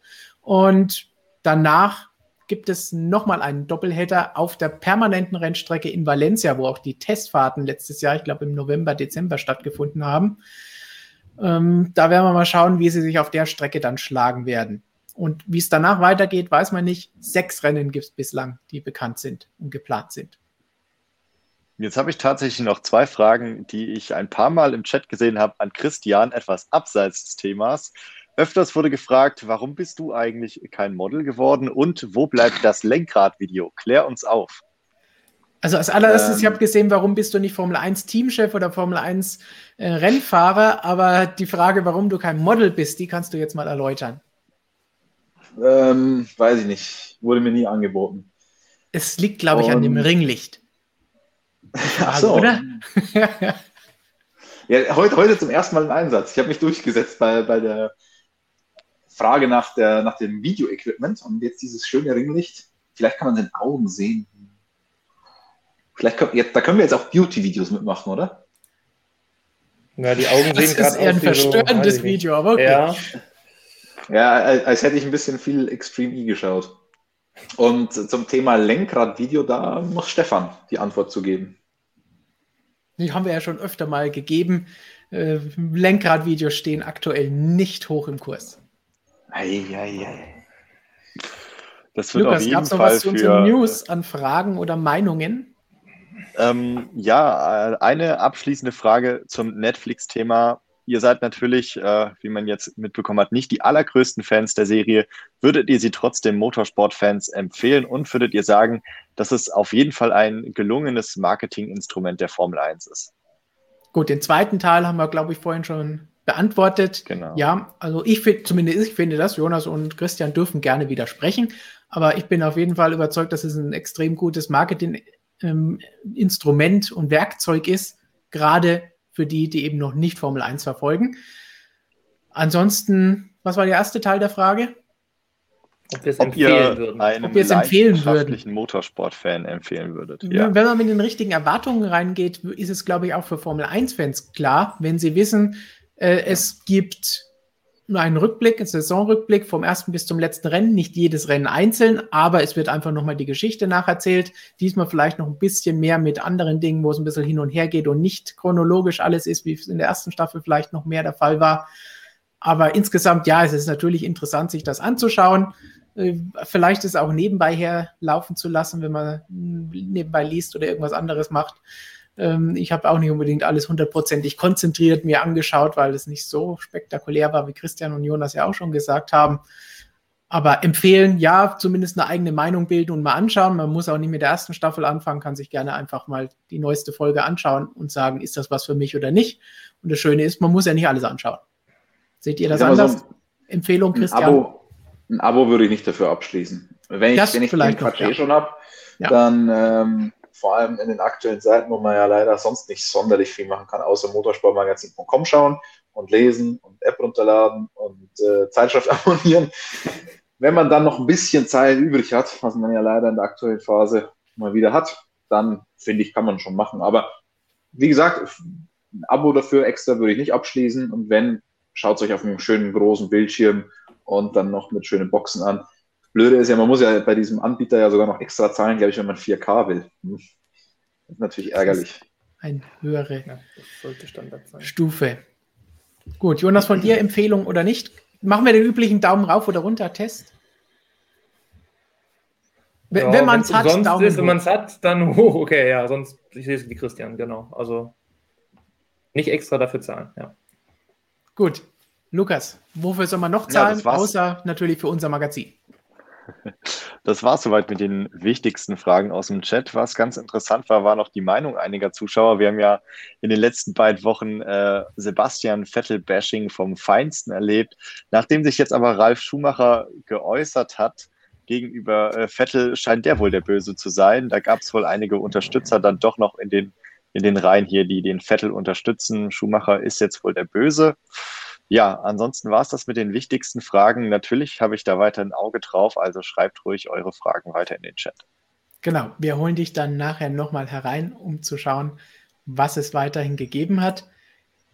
Mountain J77, Model, Teamchef, Simracer, Journalist, ein Traum für jede Schwiegermutter. Christian, druck dir diesen, diesen Tweet, diese, diesen Kommentar aus. Dann mache ich vielleicht ein T-Shirt drauf. Für jede Schwiegermutter, aber nicht für jede Frau. Gut, Lukas, wir hören uns dann gleich wieder. Und jetzt schauen wir mal, was ihr uns sonst noch an Fragen gestellt habt. Tommy Eisman 88 ist auch wieder mit dabei. Vielen Dank für die Frage. Guten Abend, MSM-Team. Imola wird von RTL übertragen. Wird das Rennen von Sky parallel übertragen oder dieses Rennen komplett an RTL abgegeben? Nein, es bleibt auf beiden Sendern. Das heißt, alle Rennen sind weiterhin im Pay-TV zu sehen. RTL hat zusätzlich vier Rennen im Angebot in diesem Jahr. Und noch sehr viel wichtiger, selbst wenn ihr es nicht im Free TV sehen könnt, wie zum Beispiel bis auf die vier RTL-Rennen alle Rennen und natürlich auch dieses, es gibt immer einen Live-Ticker auf motorsportmagazin.com, wo ihr immer informiert seid vom ersten Training über das zweite, dritte Training, Quali und Rennen. Da verpasst ihr nichts, auch wenn ihr keine Bewegbilder sofort sehen könnt. Und natürlich unsere Videos hier. Christian will natürlich auch immer jeden Abend von der Strecke für euch berichten. Selbstverständlich. Dann eröffnen wir vielleicht unsere Fragerunde mit einem Fun Fact, wie es sich gehört. Professor Dr. Racer hat da nämlich ganz am Anfang geschrieben und mit dem Hashtag Cervix Fun Facts, wie es sich gehört, auch wenn Markus nicht da ist. Mein erstes MSM-Heft war die Nummer 29. Stefan hatte noch blonde Haare. Die Haarfarbe hat sich eigentlich nicht geändert, sind vielleicht nur deutlich weniger. Aber gut, die F1-Artikel schrieb unter anderem Frau Hasenbichler, ach, wie die Zeit doch vergeht. Und als ich diesen Kommentar vor Streambeginn gesehen habe, habe ich natürlich die Ausgabe 29 mal gesucht, was das denn war. Dann können wir mal hier einen Blick in die Vergangenheit werfen. Wir sehen Jensen Button im McLaren und einen extrem stark grinsenden Valentino Rossi, der heute garantiert nicht grinsen wird nach den ersten beiden Saisonrennen und wie es da für ihn gelaufen ist. Und noch Fernando Alonso im Ferrari, das ist äh, alles drin. Schumacher auf dem, Michael Schumacher hier auf dem Motorrad besser ging es gar nicht mehr, oder? Warum haben wir damit nicht beendet? Besseres Heft konnten wir ja eigentlich gar nicht mehr machen, Christian. Flammen. Wann war das? 2013, oder? 2013 war das, Anfang 2013. Zum Beispiel, das hier war die Aufmachergeschichte, die Saison 2013 brandgefährlich. Nichts für schwache Nerven. Giftpfeile, tickende Zeitbomben, Maulkörbe und noch vieles mehr haben wir da mhm. analysiert. Aber natürlich auch ein Exklusivinterview mit Michael Schumacher war in dieser Ausgabe, hat Robert damals in Le Castellet geführt, bevor er die Strecke 892 weitere Streckenvarianten erhalten hat. Dann hatten wir einen tollen Artikel über die vielen Teamchefs und Oberhäupter bei Mercedes, die es damals noch gab. Hier unter anderem mit Niki Lauda, Toto Wolf und Ross Braun. Können wir das heute für Alpine einfach analog 1 zu 1 dazu machen? Vielleicht sollten wir dann, dann Jonas Alonso den Artikel, reinmachen. Den Artikel, den du da schreibst in der kommenden Ausgabe, ja, vielleicht ich sollte ich dir meinen ja. Artikel hier über Mercedes mal schicken, dass du das abgleichen kannst. Kannst vielleicht nur die Namen austauschen. Okay. Weil damals ja, gab es natürlich jede Menge Teamchefs und technische hm. Direktoren ja. bei Mercedes, noch mit Nick Fry war da ja noch mit dabei, Bob Bell, ja. alle möglichen lustigen Leute. Und den absoluten Klassiker, den wir Christian jetzt lieben, es war Power is King. Oh. Der erste oh. Artikel über die neuen Power Units, da war ich damals in Brixworth bei Mercedes und dann wurden wir herumgeführt, uns die neuen Power Units erklärt von Andy Cowell und auch auf den Prüfständen gezeigt. Und das ist ein legendärer Artikel auch auf der Webseite, der jahrelang danach noch aufgetaucht ist in unseren Statistiken. Power ist King. Absolut, absolut Downforce ist King. Aber okay. so, nächste Frage, die wäre jetzt was für Robert. Tuning-Szene Hameln, Grüße nach Hameln, unterscheiden sich DTM und GT Masters Fahrzeuge. Bis letztes Jahr hätten wir gesagt dramatisch, jetzt nicht mehr meine, meines Wissens nach. Das sind alles ganz normale GT3-Fahrzeuge. Äh, Balance of Performance, ob die unterschiedlich ist oder wie das Ganze aussieht, kann ich jetzt im Detail nicht sagen. Habt ihr da Einblicke? Das Einzige, was ich weiß, ist, dass die homologiert sind, einfach homologierte GT3-Fahrzeuge. Und deswegen ich, war ja der ursprüngliche Plan auch mal der DTM, die DTM GT3-Fahrzeuge ein bisschen schneller zu machen, aber geht offenbar nicht so einfach, weil die Fahrzeuge homologiert sind und die Hersteller das jetzt nicht extra für so eine GT3 DTM noch ändern. Deswegen sind es meines Wissens nach genau die gleichen Fahrzeuge. Wir glauben dir das jetzt einfach mal, ansonsten springt Robert bestimmt gleich wieder in den Stream und beschwert sich. Nee, der schaut jetzt hier schon 40 Minuten Jan Regensburg gegen Bremen. Oh, wie Deswegen hat er nur den Einspieler gebracht. 0-0 steht es noch. Uh, langweilig. Aber der Jan hängt hinten drinnen. So, dann nächste Frage. Thorsten753, vielen Dank für die Unterstützung, denn mit euren Superchats unterstützt ihr natürlich auch, dass wir weiterhin viele Artikel und Videos für euch liefern können. Rund um die Uhr gibt es die. Letztes Jahr wurde der Mercedes Party-Modus verboten, sagt Thorsten. Aber Motorenmodi gibt es ja noch weiterhin, oder? Was hat sich also konkret geändert? Eine Frage, die nicht besser für Christian geeignet sein könnte. Die nächsten acht Minuten gehören dir. Stefan, ich möchte jetzt so, so ein eigenes kleines Mini-Intro, dass wenn du solche Fragen hast und wenn solche Fragen kommen zu Reglement oder Technik und so und du schon ankündigst, dass jetzt ein Monolog kommen wird oder so, dann will ich davor noch irgendwie so ein kleines Super-Intro haben. Machen wir noch so also, fünf Sekunden Sting ja, Christians genau. Monolog. Wieso? ähm, was hat sich geändert? Das ist eine berechtigte Frage. Letztes Jahr in Monza kam es, eigentlich sollte es ja schon in Belgien kommen, dann hat man es nochmal verschoben, hat den Teams oder den Motorenherstellern noch ein bisschen Zeit gegeben. Geändert hat sich, also es gibt verschiedene Motorenmodi, ja. Ich darf zum Beispiel im Training komplett anderen fahren, als ich dann im Rennen und Qualifying bin. Ähm, Party-Modus Verbot heißt, also verboten ist der an sich nicht. Ich, es ist nur vorgeschrieben, dass ich für Qualifying und Rennen den gleichen Motormodus hernehmen muss. Allerdings gibt es da auch natürlich noch Parameter, die ich weiterhin verändern darf. Ähm, beispielsweise die, den Ladezustand der Batterie. Im, auf eine Qualifying-Runde gehe ich mit einer komplett aufgeladenen Batterie und am Ende der Runde ist die komplett leer. Im Rennen ist das natürlich so nicht der Fall. Also das heißt, Energiemanagement ist komplett anders. Aber auch am Motor selbst darf ich ein paar Parameter noch verändern während des Rennens. Ich darf auch in einen sogenannten Notfallmodus gehen, den darf ich dann aber nicht mehr verlassen, ähm, um eben sicherzustellen, dass ich nicht anfangs irgendwie mit einem, einem krassen Party-Mode oder wenn ich brauche, einen Party-Mode und sonst gehe ich in den Notfallmodus und sonst mache ich wieder Party-Mode. Also das heißt, ich musste meinen Motor Mapping prinzipiell mal so einstellen, dass ich das ganze Rennen über damit durchfahren kann. Das ging mit dem ursprünglichen Party-Mode, den ich ja wirklich nur im Q3 ähm, für zwei Runden mal zur Verfügung hatte. Das hätte der Motor nicht das ganze Rennen über ausgehalten. Deswegen mussten da die Ingenieure ein bisschen konservativer jetzt rangehen oder mussten einen Kompromiss finden aus Party-Mode, Qualif Qualifikationsmodus und normalen Rennmodus. Aber verboten ist der prinzipiell nicht. Ich muss nur den Motor so machen, äh, dass er komplett durchhält damit. Hoffentlich hat das deine Frage beantwortet, Thorsten. Ansonsten einfach noch einmal nachfragen. Endlich der Monolog, also es, es wird gefeiert, Christian. So lang war es dann aber diesmal gar nicht. Ja, aber mal, äh, vielleicht noch ganz kurz hinzuzufügen, es gibt ja unzählige Parameter bei so einem Motor. Äh, bei der Power Unit natürlich noch viel mehr. Energiemanagement habe ich ja schon angesprochen, aber alleine bei einem Verbrennungsmotor gibt es ja auch schon sehr, sehr viele Parameter. Ähm, das fängt an mit Drehzahlen, Gemisch, wie fett, wie mager das Gemisch ist, äh, Zündwinkel und so weiter. Und bestimmte Parameter darf man weiterhin verändern, aber eben nicht mehr alle so wie früher. Wenn wir schon beim Thema Technik sind, Mountain J hat nochmal nachgelegt, apropos Technik, kann und darf man Teile der F1-Autos im 3D-Drucker erstellen? In der Tat, wird auch gemacht. Oh, ja. 3D-Drucker sind sogar inzwischen an der Strecke mit dabei und es werden also im Rapid Prototyping-Verfahren alles Mögliche hergestellt. Diese kleinen ähm, Finnen, die man auf dem Unterboden jetzt beispielsweise sieht, wurden von einem auf den nächsten Tag mal aus dem 3D-Drucker rausgelassen. Viel ähm, ja, Rohre in den Fahrzeugen kommen aus dem 3D-Drucker, weil es sehr komplexe Geometrien inzwischen sind.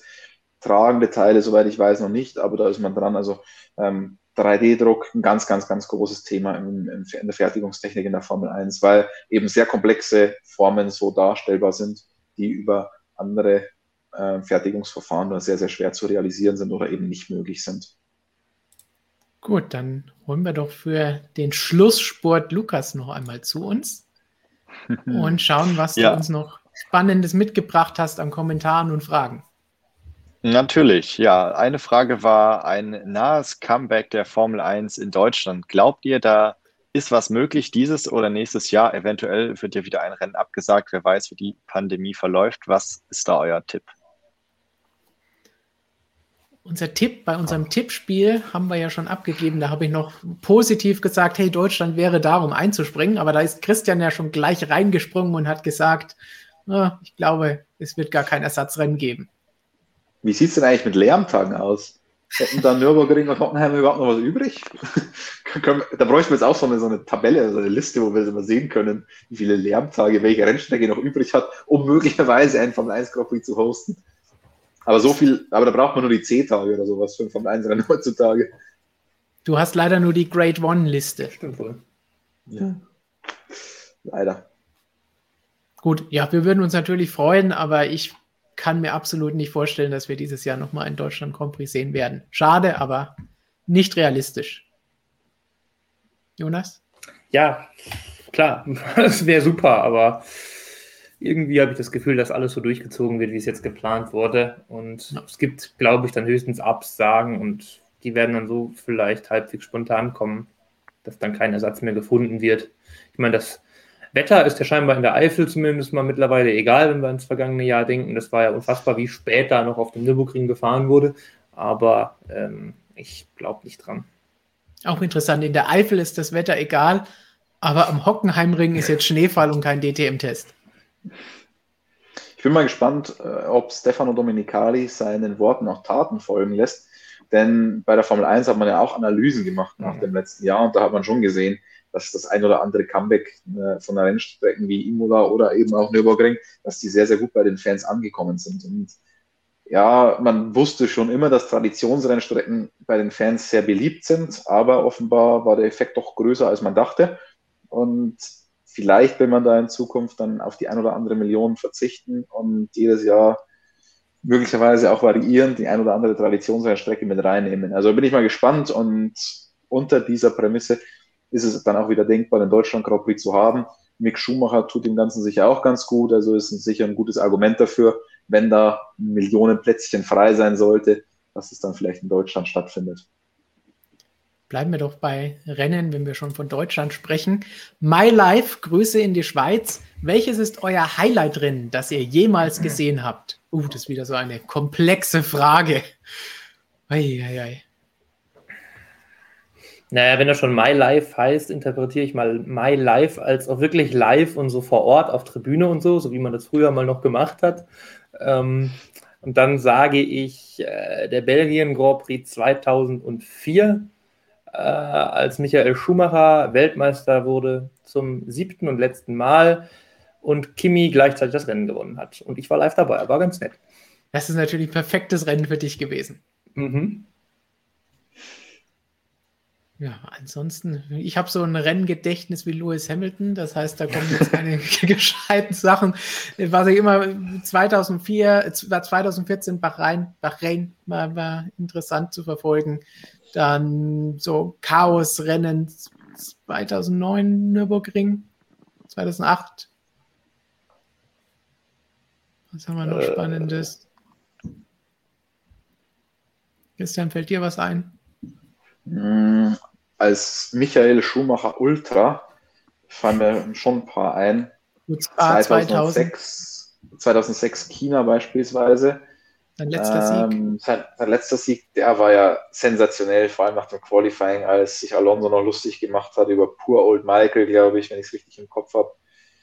Ähm, und dann im, im Rennen das ganz große Comeback damals ja auch noch Reifenkrieg, immer unterschiedlich stark auf unterschiedlichen nassen Strecken und so. Das, das, das war ein richtig, richtig, richtig cooles Rennen, das ich im Kopf habe. Ähm, sonst die Imola-Rennen, weil wir jetzt Imola wieder vor der Tür haben, 2005, 2006. 2006 natürlich deutlich besser als 2005, zumindest vom, vom Ausgang her. Die fand ich ultra gut. 2000 waren natürlich die großen Emotionen da in, in Suzuka, war ja auch ein tolles Rennen, aber ja, sonst jüngere Geschichte bin ich auch bei dir, Stefan. Bahrain hat mir ultra gut gefallen, 2014. Ähm, und Silverstone vor zwei Jahren, glaube ich, fand ich auch richtig, richtig, richtig geil. Auch Silverstone, dieses komplette Chaosrennen, was war das, 2005 oder 2006 mit dem Priester?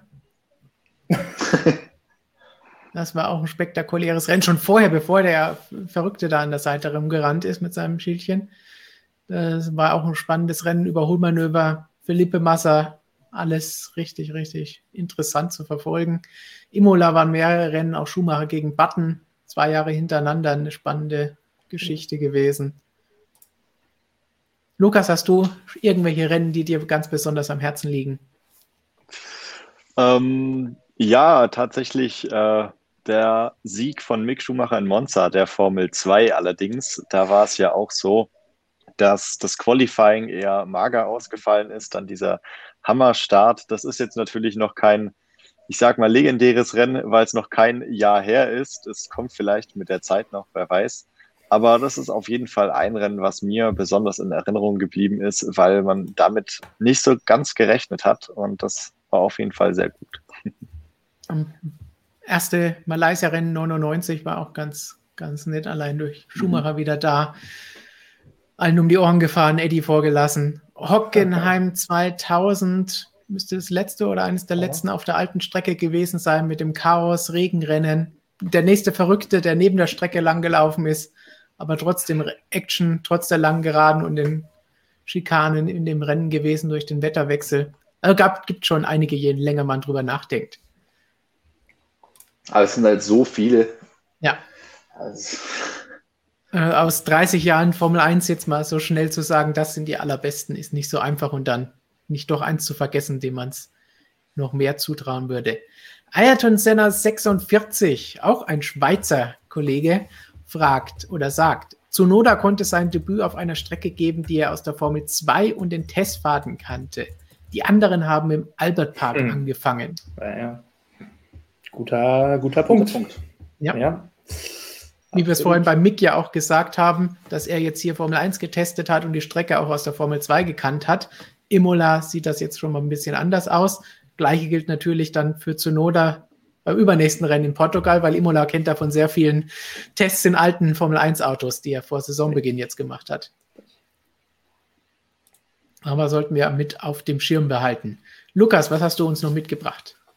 Natürlich habe ich noch Fragen. Ähm, packt schon mal die Glaskugel aus. Eine Frage in die Zukunft wurde hier gestellt. Äh, es geht um Verbrennungsmotoren. Ja, mittlerweile ist es ja so, dass immer mehr Autohersteller schon Richtung Elektro gehen. Ob das endgültig auch so sein wird, vollständig Elektro, ist die Frage. Aber wie seht ihr da die Zukunft in der Formel 1 so bis zum Jahr 2030, sagen wir mal? Okay, das ist natürlich wieder was für unseren Technikguru. Ich habe jetzt auch deinen, deinen Jingle hier gefunden, den wir einspielen können für die Technik-Sachen. Ich bin mir noch nicht sicher, ob er dir gefällt.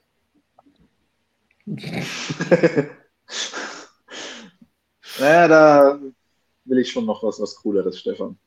Okay, vielleicht das hier. Also, ich bin ein geiles Viech. Ich bin ein geiles Viech. Die ist bis heute nicht mehr aufgetaucht, diese alte, schöne Labermöwe. Aber nein, irgendwas, irgendwas Cooles will ich da. Vielleicht eine Animation mit Kolben, die hoch und runter düsen. so, du kriegst jetzt hier erstmal die Motorenfrage und danach düsen wir vielleicht weiter. Ja, okay. Also bis 2030 sehe ich definitiv Verbrennungsmotoren in der Formel 1. Wir kriegen ja ab 2025 dann ein neues Motorenreglement. Dieses Motorenreglement basiert hauptsächlich noch auf einem Verbrennungsmotor. Die Elektrokomponente soll größer werden als jetzt, aber hauptsächlich äh, Verbrennungsmotor, also Hybrid wird es natürlich, aber Energieträger ist dementsprechend äh, Benzin. Benzin ist ja auch ein interessantes Thema und das ist die Variante, wie die Formel 1 sich jetzt ich will nicht sagen, den grünen Anstrich verpassen will, sondern grün werden will oder das, das Thema umsetzen will mit Nachhaltigkeit, dass man auf synthetische Kraftstoffe zurückgreift und somit am Ende mit einer neutralen CO2-Bilanz rauskommt. Wenn man dieses Thema jetzt gar nicht mehr beachten würde, wäre es natürlich schwierig, da die großen Konzerne noch äh, irgendwie mit an Bord zu holen. Deswegen muss die Formel 1 das machen. Bis 2030 sehe ich erstmal so alles gesichert. Und dann wird es tatsächlich interessant, was passiert, weil viele Hersteller ja zum Jahr 2030 auch äh, schon angekündigt haben, aus der Verbrennertechnologie komplett aussteigen zu wollen und so weiter. Also da bin ich mal gespannt, ob sich bis dahin was ändert auf dem Automobilsektor. Und möglicherweise, also das hört sich alles dann dramatisch an für die Formel 1, aber es kann auf der anderen Seite auch eine große Chance sein, dass die Formel 1 wieder weniger von den Herstellern abhängig wird und unabhängige Motorenhersteller dadurch reinkommen und wir vielleicht wieder zu Saugmotoren zurückkommen oder was auch immer. Also darüber hinaus keine Ahnung. Bis dahin wird es die Formel 1 auf jeden Fall mit Verbrennungsmotoren geben. Lukas, wie geht's weiter? Sehr gut, ja, wir hatten ja gerade über ein eventuelles Comeback irgendwann in der Zukunft vom deutschen Grand Prix gesprochen. Jetzt ist natürlich die Frage aufgekommen über eine Strecke, ob die denn überhaupt noch kommen wird. Es geht um den Vietnam, Vietnam Grand Prix, so haben wir es. Äh, kommt er überhaupt noch? Wann kommt er und was ist da eigentlich los? Das hatten wir ja auch schon mal irgendwann als Frage mit dabei letztes Jahr ja leider nicht stattgefunden aus bekannten Gründen, dieses Jahr dann aus diversen anderen Gründen nicht im Rennkalender verblieben. Und dafür fand, das wäre ja jetzt dann demnächst der Portugal-Spot, wenn ich mich nicht täusche, Christian, oder? Ja, ähm, gab ein langes Hin und Her. Am Ende hat es da ein bisschen Probleme auch mit der Finanzierung dann vor Ort gegeben. Sehr, sehr schade das Ganze, weil die Strecke eigentlich fertig ist. Und ja, man hat da jetzt einen fertigen, semi-permanenten Formel-1-Kurs, der wahrscheinlich nie befahren wird und auch von keiner anderen Rennserie genutzt wird. Also sehr, sehr schade. Hermann Thielke ist auch sehr traurig. Der hat das Ganze erbaut. Könnt ihr übrigens auch im Interview noch bei uns nachlesen oder nachschauen. Da haben wir auch über den Vietnam Grand Prix gesprochen, der nie stattfinden wird. Im Chat habe ich jetzt auch schon noch ein paar nette Rennen gesehen. Ungarn 98, natürlich mit den Qualifying-Runden im Rennen von Michael. Das, war übrigens mein erstes Rennen live an der Rennstrecke. Da haben wir doch das Ticket auch mal mir, Schumi umgehängt ja, im Studio. Dass mir das jetzt nicht in den Sinn gekommen ist, ist natürlich ach, Monaco 96 sehe ich auch ein sehr, sehr chaotisches, aber interessantes Rennen gewesen. Nicht aus Schumachers Sicht, aber nur drei Autos im Ziel, vier in der Wertung. Das ist auch ein Rekord in der Formel 1-Geschichte. Was mir noch eingefallen ist, Vier-Stopp-Strategie in Frankreich ist natürlich auch cool. Oder wenn wir schon da bleiben, der Sieg von Olivier Panis. In Monaco hatten wir schon. Oder Jean Alesi, Kanada. Auch das nochmal. Spannende Dinge, die uns noch in den Sinn kommen. Bevor wir noch mehr Rennen aufzählen, Lukas, was gibt es noch an Fragen? Der Chat, der geht natürlich immer weiter ab. Soweit war es das jetzt aber eigentlich mit meinen wichtigsten Fragen ähm, mit den größten Sachen. Ich würde sagen, wir behalten den einfach aktiv im Auge und holen rein, was so reinkommt. Gut, dann schauen wir vielleicht. Es wurde letztes Mal gefordert, dass wir nochmal entweder oder Fragen machen. Das heißt, Oh. wenn ihr ein paar Fragen jetzt noch reinfeuert, können wir die in den letzten Minuten noch beantworten. Also, los hier mit entweder oder Fragen. Damit wir einen Klassiker, ich glaube, unser alter Stammzuschauer Bahn TV hat das letztes Mal gefordert. Aber Shisha Troniker wirft noch mal eine Frage ein. Was ist eigentlich euer persönliches Lieblingsteam bzw. Fahrer in der Formel 1? Gut. Dürfen wir sowas überhaupt haben, außer Jonas? Bei Jonas ist es klar ersichtlich. Ah nee, Kimi ist versteckt. Nee, hab Hat ich sich in dem Schrank versteckt. ja. Lieblingsteam, weiß ich nicht, habe ich nicht. Ach, musst du doch dann haben. Bin ich völlig Wer kau- neutral. wer kau- das heißt, du hast Ha? dir das Auto nur wegen Kimi gekauft, nicht des Teams wegen. Ähm, kein Kommentar. Ich, ich glaube, äh, an der Rennauswahl bei Christian und mir ist es relativ einfach ersichtlich gewesen, oder? Um ehrlich zu sein, also Michael Schumacher, ja, aber fährt ja nicht mehr. Ähm, sonst, also keine Ahnung. Also es ist, das, man kann das irgendwie, man kann sich das schlecht vorstellen, aber ich freue mich einfach über, über schöne Rennen und schöne Geschichten, die diese Rennen schreiben. Wer am Ende gewinnt, ist mir völlig egal. Ist wirklich völlig egal, solange es einfach eine schöne Geschichte und ein schönes Rennen ist und ein schöner Sport. Und natürlich ist der eine Fahrer vielleicht ein bisschen sympathischer als der andere mal, aber am Ende ist mir das völlig egal. Also, dass ich da deswegen irgendwie einen Lieblingsfahrer hätte, ist auch nicht so. Und ein Lieblingsteam auch nicht. Also, Lieblingsteam vielleicht noch immer, man, man hofft ja immer für die Underdogs. Ähm, aber dass es jetzt ein Lieblingsteam ist, man freut sich halt, wenn, wenn den Kleinen mal was gelingt. Letztes Jahr der Sieg von Pierre Gasly im, im Alpha Tauri, da, da hatte ich ein bisschen, da hatte ich wirklich Gänsehaut, muss ich sagen. Das fand ich richtig, richtig cool. Ähm, habe mich mega gefreut, sowohl fürs Team als auch für Pierre Gasly, aber dass es jetzt mein Lieblingsteam ist, kann ich auch nicht sagen. Bist kein Alpha Tauri Ultra, um mal deinen eigenen Begriff gegen dich zu verwenden. Ich meine, bei mir ist klar, der Ja, Mann mit der blauen Mütze da. Das ist, ist, selbstverständlich. Stefan, verkaufe ich dir. Ich meine, wenn du das so siehst, kann ich, kann ich dir die, die, die weiße Mütze von, von Valtteri unterschrieben entgegenhalten. Ach so, ja, der Bot- Bottas Ultra, Stefan, der hat das natürlich, das war klar. Der Lewis hängt irgendwo dahin. Aber gehen wir zu den Entweder-Oder-Fragen über. Frankreich oder Barcelona? Schnelle Antwort. Oh, da möchte ich nichts sagen. Wobei, Das sage ich trotzdem Barcelona. Ich will diese 800 Streckenvarianten mit dem bunten Zeug nicht.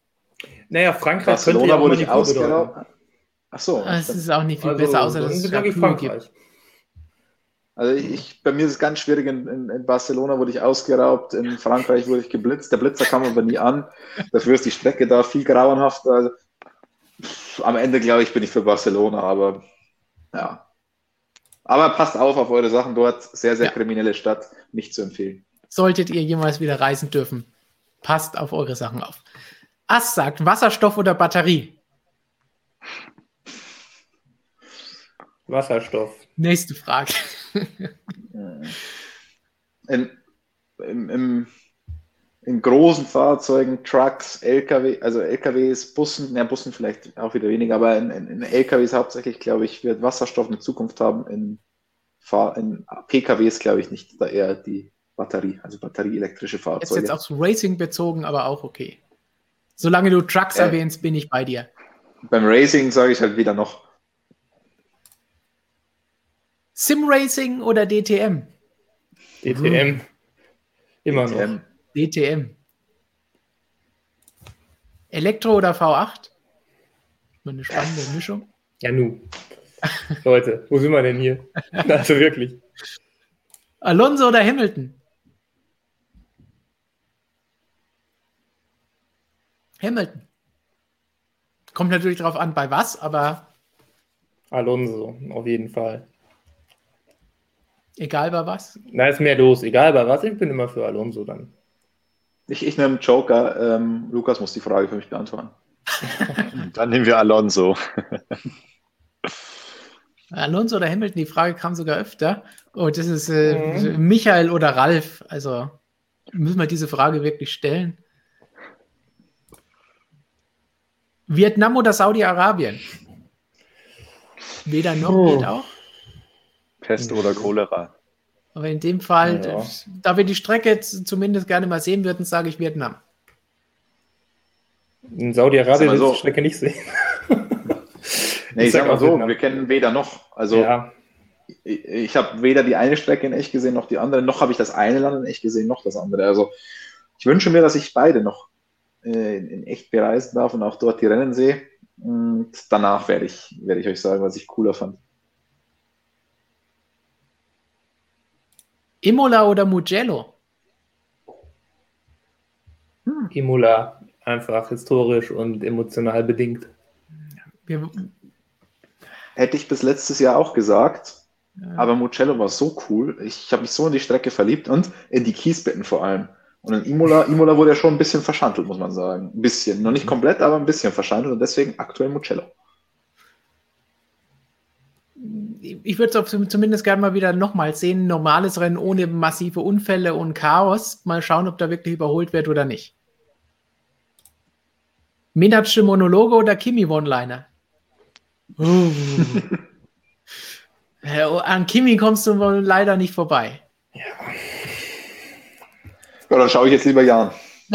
Wir fassen dazu zum nächsten Punkt übergehen. Bayern oder Paris? Ist das wirklich eine Frage? Nein. Ganz, auch wenn Michael widersprechen wird, lautstark. MSM oder App, also Webseite oder App, was verfolgt ihr? Schreibt es uns in die Kommentare. Wichtig ist beides. Das ist sowas ähnliches wie in Mailand oder von Madrid. Hauptsache MSM.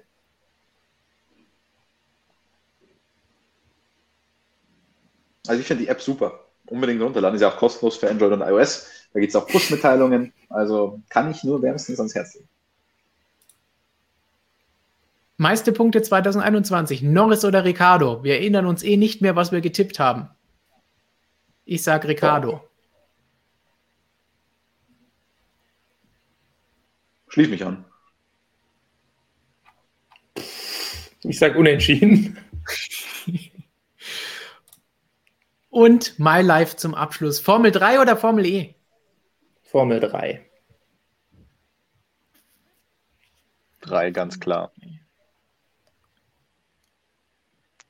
sage ich mal was äh, Kontroverses. Formel E. Es ist Uh. totales Chaos, es ist absolutes Glücksspiel, aber es ist spannend. Es ist weniger Sport, aber es ist. Wie beim Lotto. Es, es hat Kommt was. schon. Ist auch spannend. Ja, genau, wie, wie beim Lotto. Wir haben ja auch gehört, gehört, auch manche Leute spielen Lotto, die es nicht müssten. Ich muss jetzt erstmal Formel 3 Auftakt abwarten. Wir haben ja erstmal nur die Formel 2 gesehen. Die alternieren ja jetzt so ein bisschen. Bin ich mal gespannt. Aber an sich sch schauen wir ja, man muss ja ehrlich sein, auch wenn wir die Formel E nicht alle mögen, aber unterhaltsam ist es halt schon zum Zuschauen. Ja, ich sag ja, also Mhm. man darf es halt nur nicht als Sport ansehen. Man muss mehr so als Glücksspiel, Lotterie, so ein bisschen vom Oder wie Qualifying und Adribo Chaos. Genau, so ein bisschen Unterhaltung, 45 Minuten und am Ende gewinnt irgendjemand, der ausgewürfelt wird. Perfekt. Carmen Jorda oder Sophia Flörsch? Uh. Schön, ja. wir, wir haben vorhin schon vom. DTM-Test von Sophia Flörsch gehört, deswegen sage ich Flörsch. Ja, ja, ich auch. Eigentlich auch keine Frage. Und zum Abschluss noch. Ob, optisch bin ich da anderer Meinung. Also ich bin für Carmen Johann. Der tapft auch in jedes. Ich dachte, es geht ums Talent hier. Es stand nicht da. Leclerc oder Wolf. Verstappen? Optisch oder Talent? Talent muss ich übrigens natürlich ganz klar sagen, auch Sophia. Also da hat Carmen, macht da keinen Stich, was das angeht. Hm. Aber Leclerc oder Verstappen? Hm. Hier hängen sie direkt nebeneinander. Uh. Hm. Ja. Ah, Ja, es. Der Leclerc ist mir sympathischer, aber der Verstappen ist das noch etwas größere und gefährlichere Raubtier. Also Verstappen. Zweimal Verstappen. Lukas, ganz schnell. Leclerc. Christian. Schnell. Ich, Da kann ich mich wirklich nicht entscheiden. Das, die Ui, sind so unterschiedlich, da kann ich nicht. Die letzte Frage, damit du dich entscheidest. Was ist das denn hier jetzt? Jonas oder Christian? Nein, das ist Schön. nicht die letzte Frage von Nordcup gewesen, sondern MP44 oder F2004 ist letzte Frage, F2004. F2004. Leute. Ja, da sind wir uns einig. Dann sind wir uns da alle einig. Lukas wird überstimmt, selbst wenn er was anderes sagen würde. Und damit erinnern wir dran, die nächsten Tage gibt es viele, viele weitere Videos. Christian hat kurz vor diesem Stream noch bis, deswegen waren wir eine Minute zu spät, bis zuletzt aufgenommen. Das heißt, ihr bekommt noch spannende Videos Formel 1 und MotoGP die nächsten Tage bei uns geboten. Wie gesagt, wir arbeiten schon an der nächsten Ausgabe unseres Printmagazins. Wer es noch nicht hat, warum nicht? Der Link ist in der Beschreibung. Direkt unter den Like-Button einmal draufklicken bei Like und dann gleich bestellen. Und schon habt ihr es bis beim nächsten Mal direkt im Posteingang bei euch liegen. Briefkasten heißt das heutzutage. In der Realität noch nicht Posteingang. Was haben wir noch auf der Webseite die nächsten Tage? Wir haben viele, viele Artikel heute geplant. Jonas lacht schon. Christian, was Ähm. passiert da? Was können die Leute lesen? Ja, bislang 0 zu 0. Ähm, ach, Darüber machen wir auch einen Artikel. Okay, wusste ich noch nicht. ähm, nein. Heute die Redaktionskonferenz hat natürlich wieder hervorragende Sachen zu, zu Tage gebracht. Unter anderem dürft ihr euch ein bisschen auf History zu Imola freuen. Haben wir ja schon leicht angesprochen hier. Was, haben- was haben wir noch im Petto? Ähm, ich habe schon wieder ganz vergessen. Habe meine Liste nicht mehr da. Jonas, Jonas, worum kümmerst du dich? Ähm, morgen gibt es schon noch mehr zu den Mercedes-Dramen in diesem Jahr und was die sich noch so ausrechnen. Dann gibt es noch so ein paar, ja, nachdem wir jetzt drei Wochen Pause haben, ist ja furchtbar lang irgendwie, ähm, gibt es noch ein paar, ja, kleine Ausblicke so, äh, wie denn so andere WM-Kämpfe denn schon mal gelaufen sind oder vielmehr gesagt ein Rückblick auf die engsten WM-Kämpfe der jüngeren Vergangenheit, nachdem es ja jetzt alle schon so sicher sind, dass es dieses Jahr so eng wird, endlich mal bei Verstappen und Hamilton. Da schauen wir auch noch drauf. Ja, ansonsten, was gibt es denn noch Feines? Äh, Ich glaube, On This Days gibt es auch wieder ein paar, um bei der Historie nochmal zu bleiben. Ja, Und? mehr Nicht fällt zu mir jetzt auch nicht ein. Vielleicht fragt ihr euch, wieso wir so eine lange? Pause haben. Richtig. Ähm, ist ja nicht ganz normal in einem Kalender mit 23 Rennen, dass da auf einmal nur alle drei Wochen Rennen ist. Vielleicht fragt ihr euch das, das könnt ihr am Sonntag dann nachlesen, wieso das so ist. Das ist mal ein richtig guter Tease. Zum Abschluss von Thorsten noch Max oder George. Schwierige Geschichte. Da enthalte ich mich diesmal, weil ich habe, als wir vor ein paar Streams gesagt haben, was ist unser Dream Team, habe ich gesagt Verstappen und Russell. So. Max oder George, schnelle Antworten von euch. Max, Max. auch wenn ich George geil finde. Max. Gut, dann würde ich sagen, wir freuen uns darauf, dass ihr auch nächste Woche zur üblichen Zeit, Mittwoch 17.30 Uhr mit dabei seid. Dann natürlich Fokus auf den Imola Grand Prix am folgenden Wochenende. Christian ist dann schon lange unterwegs zur Rennstrecke und wir freuen uns auch ein bisschen was über die DTM-Tests, den Formel E Rennwochenende am vergangenen Wochenende dann zu sehen und was es sonst so in der Formel 1 seitdem gegeben hat. Äh, Und dann schiebt man doch noch eine Frage zum Schluss ein. Sie hören nicht auf. Was fändet ihr interessanter? Ein Formel 1 Auto im Formel E-Kurs oder ein Formel E Auto auf einer Formel 1 Das ist ganz einfach. Auto? Formel E Auto auf einem Formel 1 Auto würde ich nehmen, ja. Eine Grafik von dem Formel E Auto auf dem Formel 1 Auto nehme ich. Ansonsten Formel E Auto auf einer Formel 1 Strecke schafft wahrscheinlich keine Runde. Formel 1 Auto auf dem Formel E Kurs kommt nicht um die Kurven. Ja, Ja, doch, doch. Ein Formel 1 Auto würde da schon um die Kurve kommen und wür- das würde schon cool aussehen. Aber ein Formel E Auto auf einer Formel 1 Strecke, das wäre einfach wirklich grottenlangweilig. Also ich bin ja mal Ja, gespannt, wenn das- jetzt hier die Formel E in Valencia fährt, wie das aussehen wird. Auf der werden sie schon wieder irgendwelche Schikanen einbauen. Damit auch ja kein Vergleich möglich ist zwischen den Rundenzeiten. Und mit dieser negativen Aussage in Richtung Formel E, bevor Robert uns erwürgt, verabschieden wir uns bis nächste Woche. Und in unserer üblichen Zählweise, das war MSM Live Folge 7 2021. Fun Fact, Jonas, jetzt musst du tapfer sein. Kimmys WM-Chancen stehen damit so ein bisschen auf der Kippe. Wenn wir keine Streams mehr machen, hat er aber vielleicht noch eine. Und damit würde ich sagen, wir hören uns nächste Woche wieder. Ciao. Athos. Ciao.